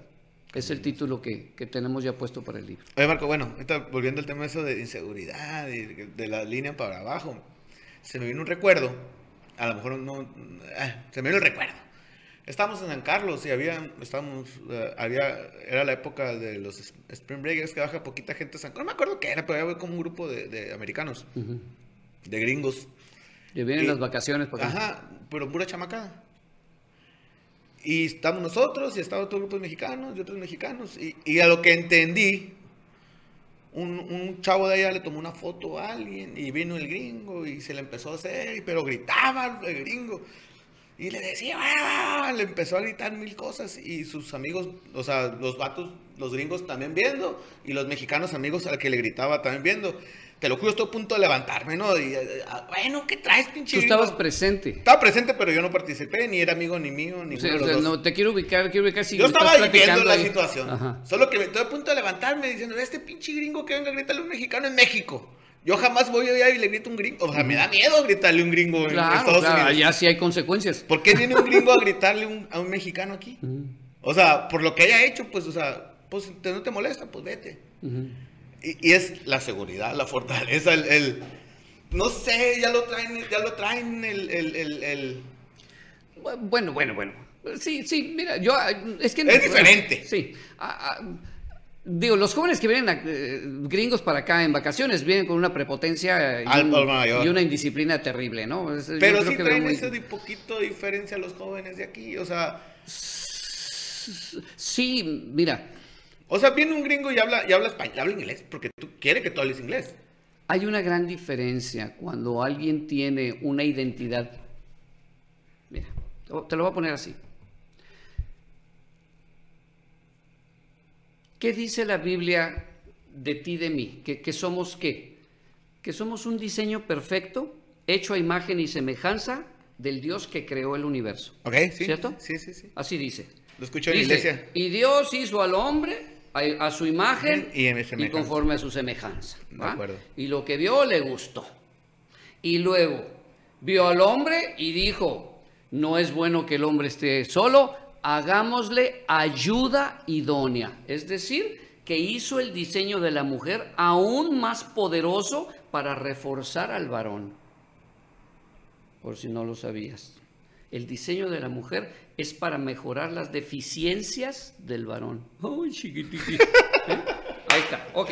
Entonces tenemos a dos diseños de un creador del universo. Ajá. Y luego vino su hijo y dijo, chavos, es que ustedes son hijos, no es, no es tu Dios, es tu papá.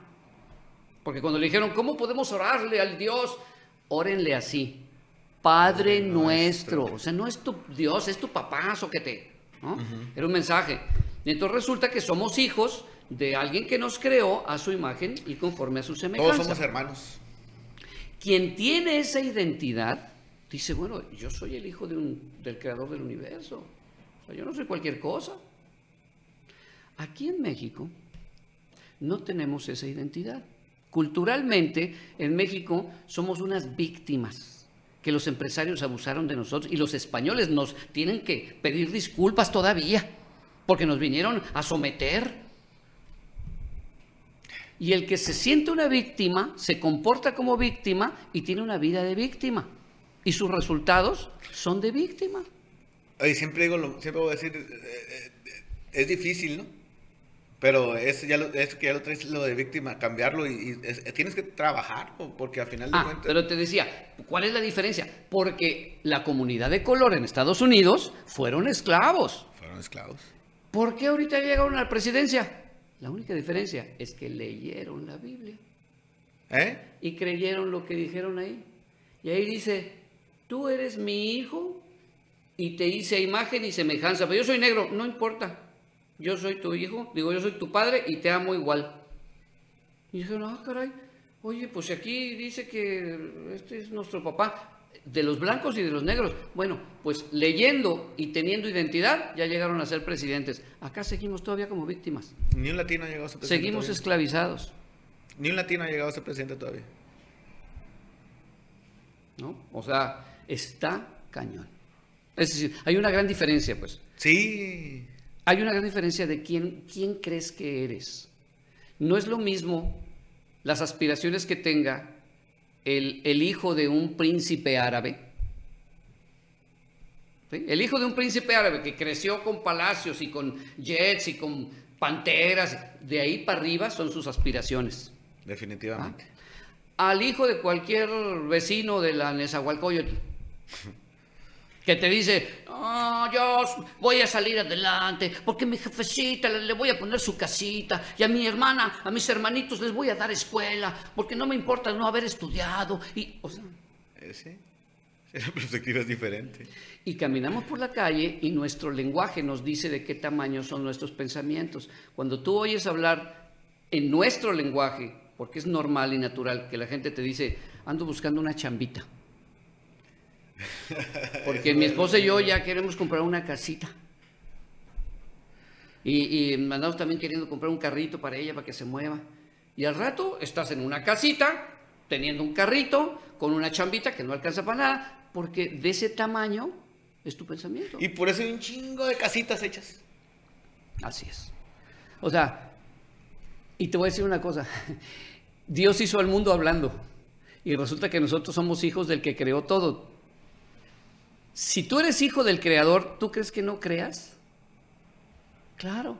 Y si Dios creó hablando, tiene mucho que ver cómo hablas tú, Sí. en tu realidad. Sí. Uno va creando su realidad conforme a lo que va saliendo de su boca. La realidad viene siendo la verdad que tenemos. Tú crees en algo, lo tienes acá. Ajá. Tú crees en algo y lo tienes acá. Eso que tú crees, lo hablas. Y cuando lo hablas, lo construyes. Y lo atraes a tu vida. Sí, Así es, de sencillo. definitivamente. Y la gente, eso sencillo lo ve muy complicado. Le, le tiene que costar trabajo. No, no, no. Es, dime qué crees, porque eso que tú crees va a salir de tu boca y una vez que sale, construye tu realidad. Definitivamente. Por eso hay que tener mucho cuidado con lo que uno alimenta, la parte de acá. Tu mente, tu corazón. Tienes que alimentar tu mente y tu corazón con cosas que te construyan, que te ayuden a saber quién eres. Si tú eres el hijo del Dios que creó el universo, ¿qué te mereces? Ser el único del universo. ¿Y qué quiere Él para ti? Lo mejor. Lo mejor. Entonces, aquí hay que tirarle, aquí hay que aspirar a cosas grandes. Pero también en tu comportamiento, pues tienes que ser una persona que busque Congruente. ayudar a la sociedad, ayudarle a las personas. Eh, O sea, no, no nada más soy yo, es mi entorno. Pero hay gente que, no- bueno, uno, ¿cómo te digo? Uno ayu- trata de ayudar, pero... Pero lo que uno que se sienta bien, yo creo que ya es... Ya está, tú empiezas con tu trabajo, ¿no? O sea, Claro, claro, claro. o sea porque bueno, la- hay gente que, ¿cómo te digo? Todo el mundo agarra todo a su conveniencia, ¿estamos de acuerdo? Sí. Entonces, ay, ayudé, te di un, una- litro de agua. Bueno, sí, pues, pero vamos, estamos hablando de algo más espiritual, más que, que, nos, que uno crezca, uno crezca con lo que hagamos para poder...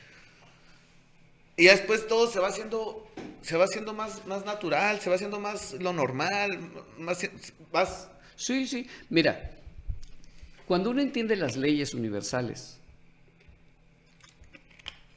primero las tienes que entender y después te tienes que aventar a confiar en ellas, porque uno crece fuera de esas leyes aquí en nuestra cultura. Una de las leyes universales te dice que el que más da, ¿Qué más tiene? más recibe. O más recibe, bueno. El que más da, más recibe. Entonces, si tú eres una persona que da a la sociedad, que da a tus amigos, que da a tu familia, que da, que se da en, en tiempo, en recursos, más vas a recibir. Pero resulta que crecemos en una sociedad que trata de acaparar. Matanga dijo la changa. Entonces, necesitamos aprender a dar. Pero lo, es que lo que pasa que, sí, pero nos rigen, somos regidos, estamos de acuerdo. Sí. Y las personas que nos rigen, eh, a veces pues ves, ves lo que hacen y dices, ah, pues crees que eso es lo que, que es lo que está bien, pues acaparar, agarrar, hey, aunque no sea, hey, aunque no esté bien, tú aca- acaparamos, acaparamos y yo estoy bien. Entonces si yo estoy bien, pues las personas creen que ya están bien, pues. Pero, ¿qué venimos a este mundo? ¿A qué estamos haciendo aquí? Somos prestados, somos, o sea, el, el espíritu, el alma, es, es fuera de este cuerpo, pues, o sea, bueno, eso creo. sí, bueno, ya, ya está, ya está comprobado que cuando alguien muere, pierde unos gramos de peso, sí. Sí, Esos gramos es, es el espíritu que se lleva el alma. que se lleva el alma. Agarra el aire, agarra la, la, la- Pero a lo que quiero es, ¿qué estamos haciendo en, en, en, en este mundo? O sea, ¿qué venimos a ¿Cuál compartir? es tu propósito? ¿Cuál es tu propósito? Es. Entonces, eh, ahí es donde nos confundimos y, y batallamos muchas personas. O sea, yo no ni tengo la verdad absoluta, ni cada quien tiene su verdad. Pero es muy difícil el decir, estoy aquí para esto y quiero esto. ¿Sabes en dónde encuentra la gente ese propósito? En el área espiritual. Sí. Pero, como te voy a repetir, la gente para que, ay, ya me vas a hablar de iglesia. No es iglesia, como dices tú, no es, no es una religión, es algo espiritual. Es algo, encontrarte con uno, encontrar lo que uno cree. Es ir por una sabiduría que le ayuda a las personas a encontrarse con sí mismo y encontrar sus propósitos en esta vida. Y créeme que hay un eh, Dios creador que tiene propósitos para cada uno. El problema es que no nos enteramos, pues, cuando no vamos por alimento espiritual. Ese es el problema. Hay que pegarle traguitos de, de espíritu, de espiritu- espiritualidad. Tanto el alma, mira, todo el mundo sabe que el cuerpo necesita alimento nutritivo y ejercicio. Nadie te puede discutir que no. Si tú quieres ser saludable, necesitas eh, alimento nutritivo y ejercicio. Bueno, lo mismo necesita el alma y lo mismo necesita el espíritu. Alimento nutritivo y ponerlo en práctica. Y el espíritu también, alimento nutritivo y ponerlo en práctica. Entonces, hay que averiguar cuál es el alimento nutritivo para el alma, porque el, el alma se alimenta con todo lo que ingresa por aquí y por acá, todo lo que oigo y todo lo que veo. ¿Con qué alimentas el alma? ¿Qué lees y qué ves? ¿A quién escuchas? ¿Qué te metes a tu cabeza y a tu corazón? Claro. ¿Sí? Ese es el alimento que le das al alma. Y luego, el espíritu. El espíritu se alimenta con la sabiduría divina. Punto. ¿Te quieres hacer budista? Métete el tripitaka, pues. O sea, estudia el tripitaka, los principios budistas. ¿Quieres hacerte eh, judío? Pues métele a la Torá. Musulmán, métele al Corán. Cristiano, la Biblia. Pero, ¿qué te estás metiendo en el área espiritual? Nada. Estás jodido.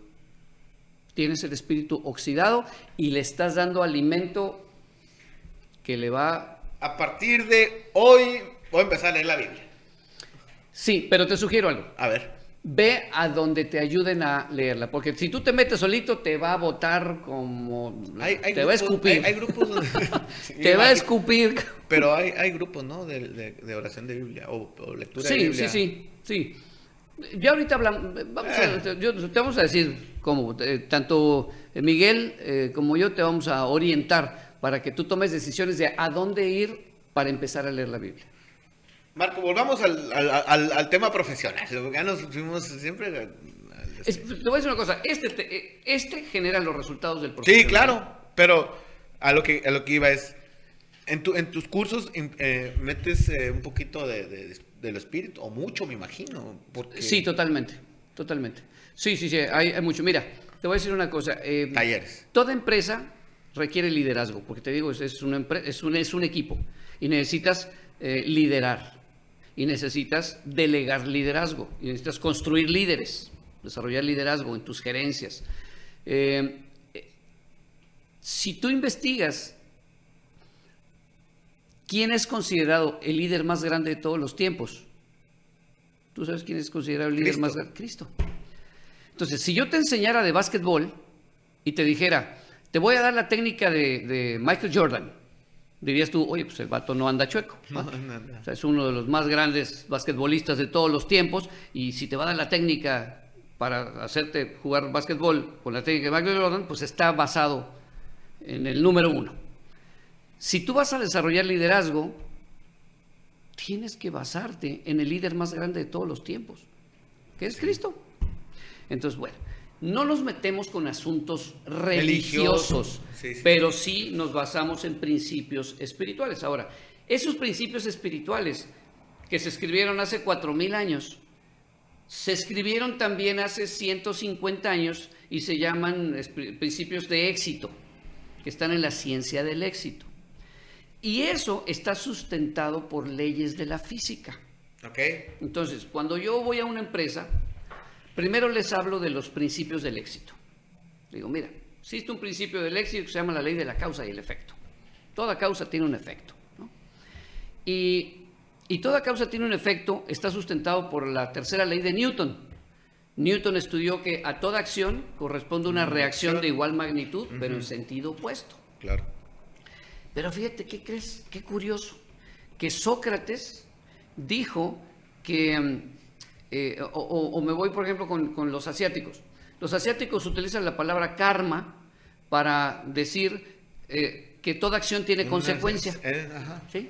El karma es una palabra en sánscrito que significa acción y consecuencia. O sea, toda acción tiene un rebote, es una consecuencia. Pero resulta que este, eh, esto fue escrito 4.500 años antes, que fue lo primero que se escribió, y se llama la ley de la siembra y la cosecha, se escribió en la Biblia. Todo lo que el hombre sembrare, ¿Vas a cosechar? eso mismo va a cosechar. Entonces dice que todo lo que hagas, vas a recibir de eso que hiciste multiplicado. Newton leyó la Biblia, a lo mejor lo interpretó de esa forma. ¿sí? Newton era cristianísimo, Eh, cristianicísimo. Entonces, eh, nos vamos así para, hasta llegar a lo de la Biblia, para, para que entiendan que hay un principio que es que todas tus acciones tienen una consecuencia. Definitivo. Y si tu acción es correcta, tú vas a tener una consecuencia multiplicada positiva para ti. Si tu acción es incorrecta, vas a tener una consecuencia multiplicada negativa hacia, Hacia ti. Aquí en México pensamos que si nadie me está viendo, yo puedo quedarme con esta pluma. Eh, Al fin que nadie me ve. no pasa nada. Pero resulta que esta pluma era de alguien. Y ese alguien pues se quedó sin pluma y al rato ya no la va y va a perder tiempo y su recurso y lo que sea. Lo que yo afecté a esa persona se me va a devolver Oye, a mí ni me multiplicadamente. Ni me digas todo lo que hice de más, de, de más chao. No, aquí creemos que no hay consecuencias, pues. Aquí Sí. creemos que no hay consecuencias. Y cuando uno no conoce esas leyes, uno, o sea, uno no entiende por qué no avanza en la vida. ¿Por qué la vida es tan difícil? Estoy igual que hace 15 años. Lo que pasa es que estoy haciendo las cosas de manera que la vida me las cobra multiplicadamente porque estoy haciendo lo incorrecto. Por falta de sabiduría. Ah, qué fuerte. Entonces, todo eso lo aplicamos enfocado a que la gente venda más. Y nos vamos a cuatro meses. Órale, de aquí a cuatro meses, purrum. Y crecimientos espeluznantes. es cosas buenas, pero también es, es, es el, el hecho de, de la gente com- ah, ¿cómo por- cómo por- eh, estar contenta, estar feliz. Que tenga una buena actitud. Que buena actitud, pero eso es muy importante como vendedor. Totalmente. Hablamos sobre las energías. Este mundo, Eso. este mundo está hecho de energía. Todo es energía, ¿no? Eh, O sea, los científicos le han puesto nombre y Newton se dio cuenta que eh, con su ley de E igual a mc al cuadrado, dijo, todo lo que existe son partículas que están en constante vibración. Entonces, la energía es igual a la masa que vibra a la velocidad de la luz al cuadrado. Al cuadrado. Y todo está hecho de partículas que vibran a la velocidad de la luz al cuadrado. Entonces, tú y yo somos energía, tus pensamientos son energía y las energías tienen leyes. Si tú piensas cosas positivas, estás generando energía positiva. La energía positiva vibra, sale disparada porque tenemos un campo electromagnético en el corazón, sale disparada de ti, vibra hacia afuera, va y conecta con lo que estás pensando y te lo atrae. Por las leyes, hay una ley, se llama la ley de la eh, resonancia. Por la ley de la resonancia, las energías similares se atraen. Y una vez que se atraen, tu corazón, que ejerce un campo electromagnético, empieza a jalarlas. Pero luego tenemos un pensamiento que es una expectativa. De todo pensamiento nosotros generamos una expectativa, esperamos algo. Esa expectativa abre un espacio, produce un espacio de vacío en la energía. El espacio de vacío tiene una ley. La ley del espacio de vacío dice, todo espacio de vacío tenderá de manera natural a ser llenado. Es decir, que todo lo que yo espero, ¡fum!, abre un espacio de vacío, creado por la energía de lo que estoy esperando. Y esta energía está atrayendo y se va a llenar con lo que estoy esperando que, venga. Si yo espero cosas buenas, atraigo cosas buenas. Si yo espero que pase lo peor, lo estoy atrayendo. La misma Biblia dice, por nada estéis afanosos. O sea, no te enfoques en lo que pueda pasar. Ten esperanza en lo que quieres que pase. Porque la Biblia... Pero, Marco, eh, todo el mundo pensamos así. O sea, bueno, no todos, muchos... En, lo negativo. En lo negativo, la mayoría tenemos... Porque alimentamos el alma con información negativa. O sea, en México, si no tenemos la lectura correcta para el alma y para el espíritu, ¿con qué nos alimentamos? Noticieros. ¿Qué hay en los noticieros? Información negativa. negativa. Este, redes sociales, en un 95% es información negativa. O sea, eso es el bombardeo que tenemos ahorita en televisión y noticieros, periódicos, este, redes sociales. El 95% que es lo que vende y se comercializa es información negativa. Sí, fíjate que yo, nos quedamos en el 2. Ahorita yo digo, esto, esto que estoy haciendo y esto que estamos haciendo, yo quiero hacer algo positivo. Aunque, aunque a lo mejor le cayó a, a 10 personas y no a, un, a, un, millón como le cae a una, a una persona que puede hacer algo negativo, no me interesa, pues. O sea, sobre lo positivo y vamos a ver qué podemos transmitir cosas positivas. Claro. Cuando la gente se alimenta de información negativa, regularmente genera miedos, temores, inseguridades, incertidumbre y está atrayendo a su vida cosas negativas. Cosas negativas. ¿no? Todo lo que teme lo atrae. Cuando uno empieza a fortalecer el área espiritual o empieza a alimentarse de cosas positivas, a creer en sí mismo, uno dice, hoy va a ser un día extraordinario. Voy a tener una venta, hoy voy a vender como nunca, pero no es nada más como nunca, es cuánto quiero vender. Si regularmente en esta empresa se venden 10, ah, bueno, pues yo voy a vender 35, o voy a vender 50. ¿Qué le pasó a este vato? Pues aquí vendemos 10, pues a ustedes. Ustedes. Oye, me imagino que tú ya venías como, todo, lo que, el, ser asesor, ya venías eh, de haber sido gerente, ya habías como hecho un plan, ¿no? O sea, ya traías que lo echaste a, volar, ¿no? ¿Cómo? O sea, tú ya eras gerente de, eh, ventas. Sí, fui gerente comercial, director comercial de algunas empresas. Y, durante ese tiempo hiciste el, plan para ser asesor. Mm, no, cuando hice el, cuando la vida me fue llevando a lanzarme a la asesoría, cuando hice el taller, vienen, vienen los hijos. Se fue dando las cosas porque se dieron. Vienen los hijos. Yo, mi, mi plan era crear una infraestructura teatral. Mi plan, porque era mi pasión actoral. Yo me estaba dedicando al teatro mientras vendía en las empresas, hacía teatro en la noche. Ah, dejé, los huevos rancheros y todo eso. las empresas cuando huevos rancheros me dio para viajar y para vivir y, dije, oye, pues esto... Y entonces dije, ahora sí, vamos a crear una infraestructura teatral. ¿Por qué? Porque estamos viendo que hay público, que hay actores, que, que hay con qué sustentar este, teatro profesional, ¿no? Pero vienen los hijos y eso me cambió totalmente el panorama y entonces modificó mis proyectos. Y, entonces pues me fui agarrando otra vez de lo que había, que era vender, vender, vender, vender, vender. Eso me fue llevando a hacer el taller de comunicación. El taller de comunicación lo metía a la empresa de asesoría, aprendí los demás programas y entonces me lanzo como asesor. Y luego la curiosidad que me conecta con la, formación actoral de las emociones, la ingeniería, lo de la física, eh, la programación neurolingüística, los, los talleres que, que, tomé de la influencia que tenemos mentalmente, más la lectura de los principios del éxito, todo eso lo voy conectando, me meto a la historia de ver quiénes llegaron a Estados Unidos y por qué ellos son ricos y por qué nosotros somos pobres, y me encuentro con el área espiritual, y entonces sumamos todo esto Y pacas. Y hacemos un condensado, lo metemos en resumen, y, son como los son como las, los suplementos este, vitamínicos, o sea, ¿no? Se lo das a un equipo de, ventas y ¡pum! lo pones, pero machine, ¿no? ¿Qué se A generar resultados. Maravilloso, maravilloso. Y es, es, es, una, es un entusiasmo cuando llega una empresa, mm, porque tienes una empresa como reto. Cuando ves que la situación está, que esto tiene que levantar, sí, sí, sí, qué padre, esto va a estar bueno.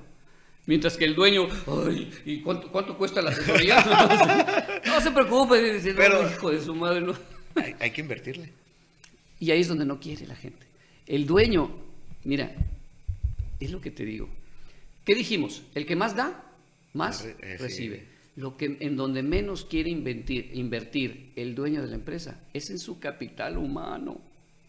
Y su capital humano es lo que lo va a llevar a alcanzar las metas. Es como, en lo que menos quiero invertir es en mi salud, cuando mi salud es lo que me va a extender la vida y a generar los mejores resultados, pues. Entonces, donde menos queremos invertir es en mi salud, en mi cuerpo, pues. Ajá. ¿no? Pues es lo mismo culturalmente con la empresa. Le meto la infraestructura, le cambio acá la publicidad, hago campaña, hago un almacén, pero no, o sea, no le doy desarrollo personal a mi capital humano, que es el que me lleva y me genera los resultados. Así es. ¿Por qué? Que porque se me va a ir. Pero es que, ah, como dices tú, ahí viene de regreso. Ahí viene la cosecha. Decía Henry Ford, no sé qué es peor si capacitar a mi gente y que se me vaya o no capacitarla y que se me quede. Yo creo que esa idea de, de, que capacitarle y se vaya mm, es, muy común, pero yo siento que está muy mal. Totalmente, totalmente. O sea, no quieres que se te vaya, trátalo bien. No quieres que se te vaya, págale mejor. Págale mejor. Por algo se está yendo. Pero para eso necesitas hacer más productiva tu empresa. Invierte en su crecimiento y después págale bien. Si tú inviertes en su crecimiento, hay productividad, págale bonos. ¿Eh? Y trátalo bien. Trátalo bien. Hay dos aspectos importantes en la integración de un equipo para tus elementos. El reconocimiento y la valoración. Reconocer y valorar a, tu, a las personas es un elemento que casi no se ve en las empresas. Lo que recibe el actor después de cada función. Aplausos. Gracias. Gracias, amado público, ¿no? El reconocimiento, la valoración, eso casi no se da. Aquí, aquí teníamos un proyecto con una empresa que tiene repartidores, lleva lleva alimento, ¿no? reparte en, motos. Y, yo le decía al equipo, le digo, cada vez que salga uno de tus chavos a entregar uno de tus productos, despídelo con aplausos, porque el vato va a arriesgar su vida. Y cuando regrese, recíbelo con aplausos, porque llegó. porque llegó. Ahí va un pedido más, campeón. Órale, cabrón, ¿no? Que te vaya bien, bendícelo, bendícelo, dale bendición que vaya con, cobertura, porque allá afuera lo pueden, a la gente se la están matando allá afuera, le Y mira que no estoy exagerando. No, estoy echando mentiras. No estoy echando mentiras. Entonces, si es parte de tu equipo y el vato está arriesgando la vida, no, un, no diario una vez, diario, ¿cuántas veces va a entregar? Muchas. Y cada vez que sale y regresa, está arriesgando su vida. Entonces le digo, o sea, denle aplausos y cuando regresa más fuertes desde la cocina, apláudanle. Eso es un trabajo en equipo. Sí. Entonces, cuando, cuando tú haces eso, valoras el esfuerzo, valoras el riesgo, valoras que la gente se paró temprano, valoras que eh, la gente arriesga su vida, porque uno cree que es trabajo, ¿no? Es trabajo más riesgo. Oye, Marco, es, es, haces todo sobre venta o estructura también y todo lo que tenga que llevar el negocio.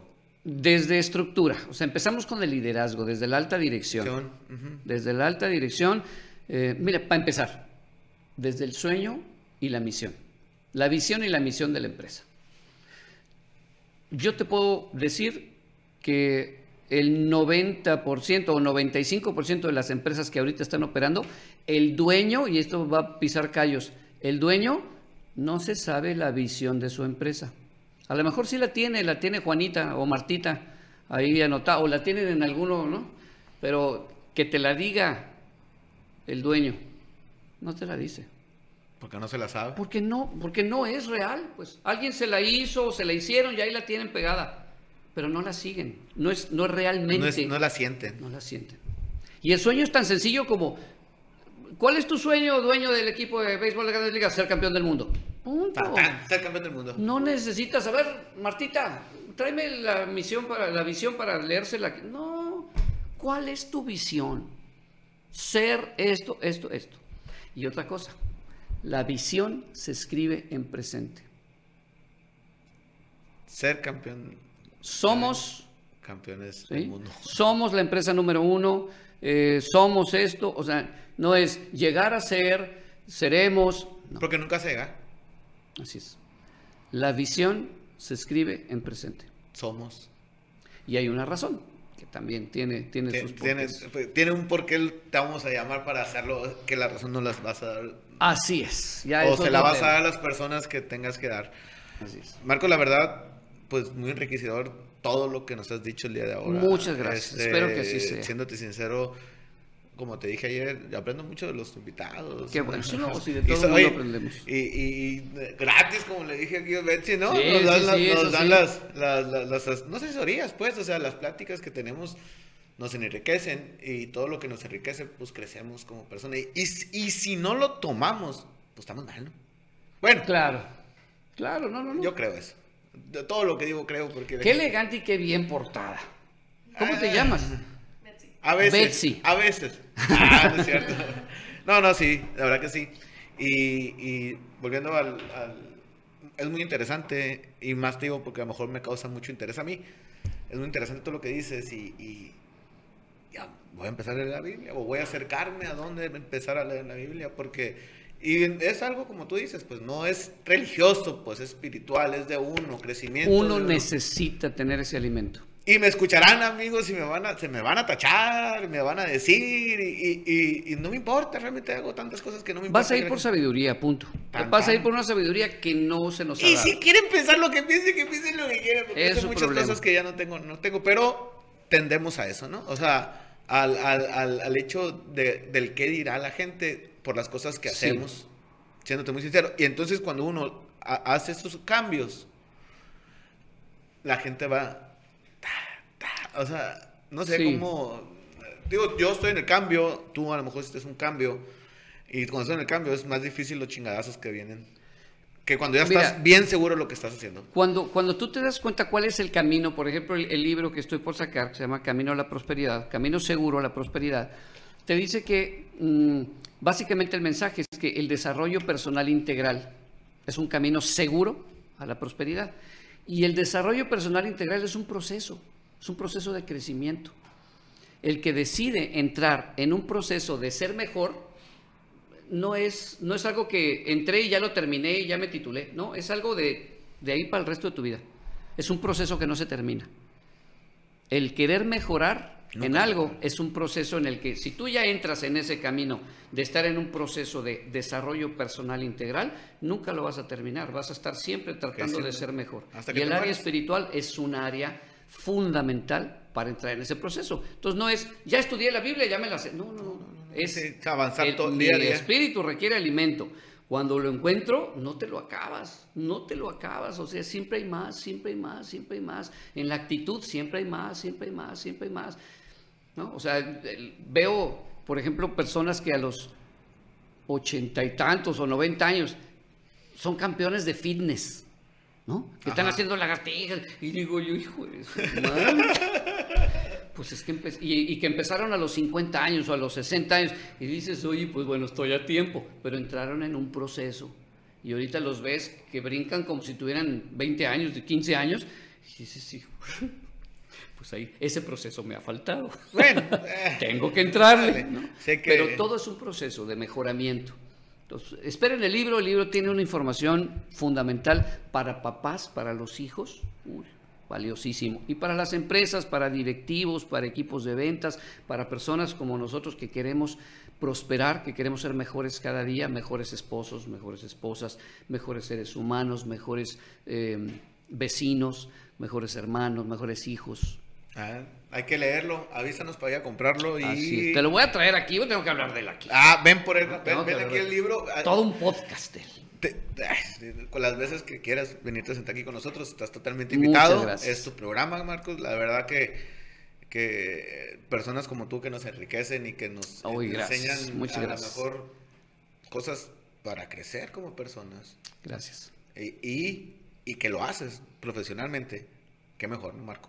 Así es, así es. Gracias. Muchas gracias Marcos, por la invitación. nomás una pregunta que le hago a todos mis invitados. Sí, venga. Un seguro de vida. ¿Tú qué crees sobre un seguro de vida? ¿Qué piensas? ¿Qué, qué es lo que... qué- ¿En qué, eh, qué, qué nos hace a nosotros en el seguro de vida? Mira, eh, la verdad es que te- te, em, estoy empezando a modificar mis, em, mis percepciones sobre los seguros de vida. Ajá. Em,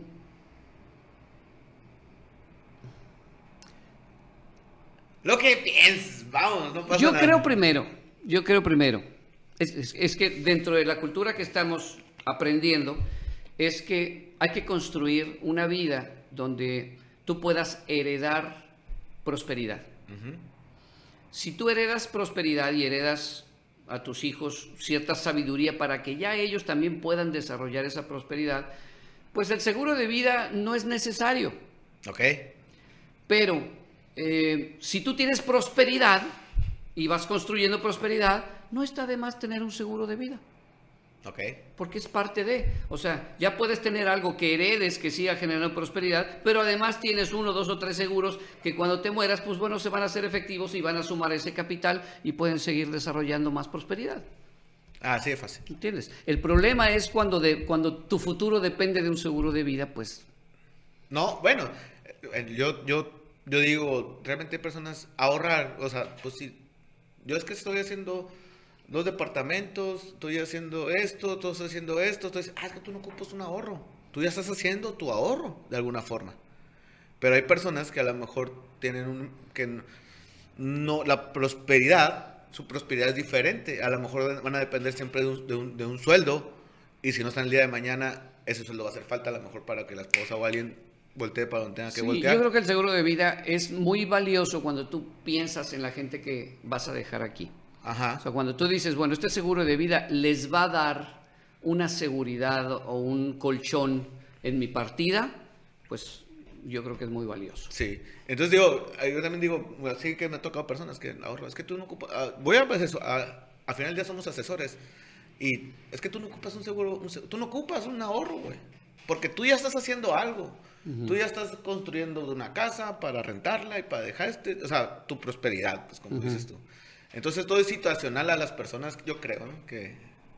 Sí, o sea, si ya están construyendo patrimonios para dejar, Pues ya no ocupas el... te- pero te voy a decir una cosa, o sea, y tienes para tener un seguro de vida, pues el día que te vayas, ya deja- dejas este patrimonio y dejas seguros de vida Oye, que sumen a... Decía, decía un cliente que él compró un seguro de vida para cuando se muera tengan dinero para cambiar todo su nombre, o sea, para los, los trámites. Oye, el problema, el problema es cuando tienes dos, tres seguros de vida y tu pareja te despide mejor para utilizar el seguro de vida. Pues bueno, ya hay muchos, ya hay muchos, ya hay muchos, la manera de pensar de muchas personas, ¿no? Sí. Ya, ya, entonces con quién te casaste, pues. Hay que escoger a la persona con la que te casaste. Veo mucho investi- Investigation Discovery. Marco, un placer. Estamos El aquí. placer es mío. Muchas gracias por la invitación. ¿eh? Muchas gracias. No, no, no, no, aquí estás y este es tu programa cuando gustes, la verdad, muy enriquecedor todo. Muchas Y gracias. A la orden. Muchas gracias. Muchas gracias por tu paciencia.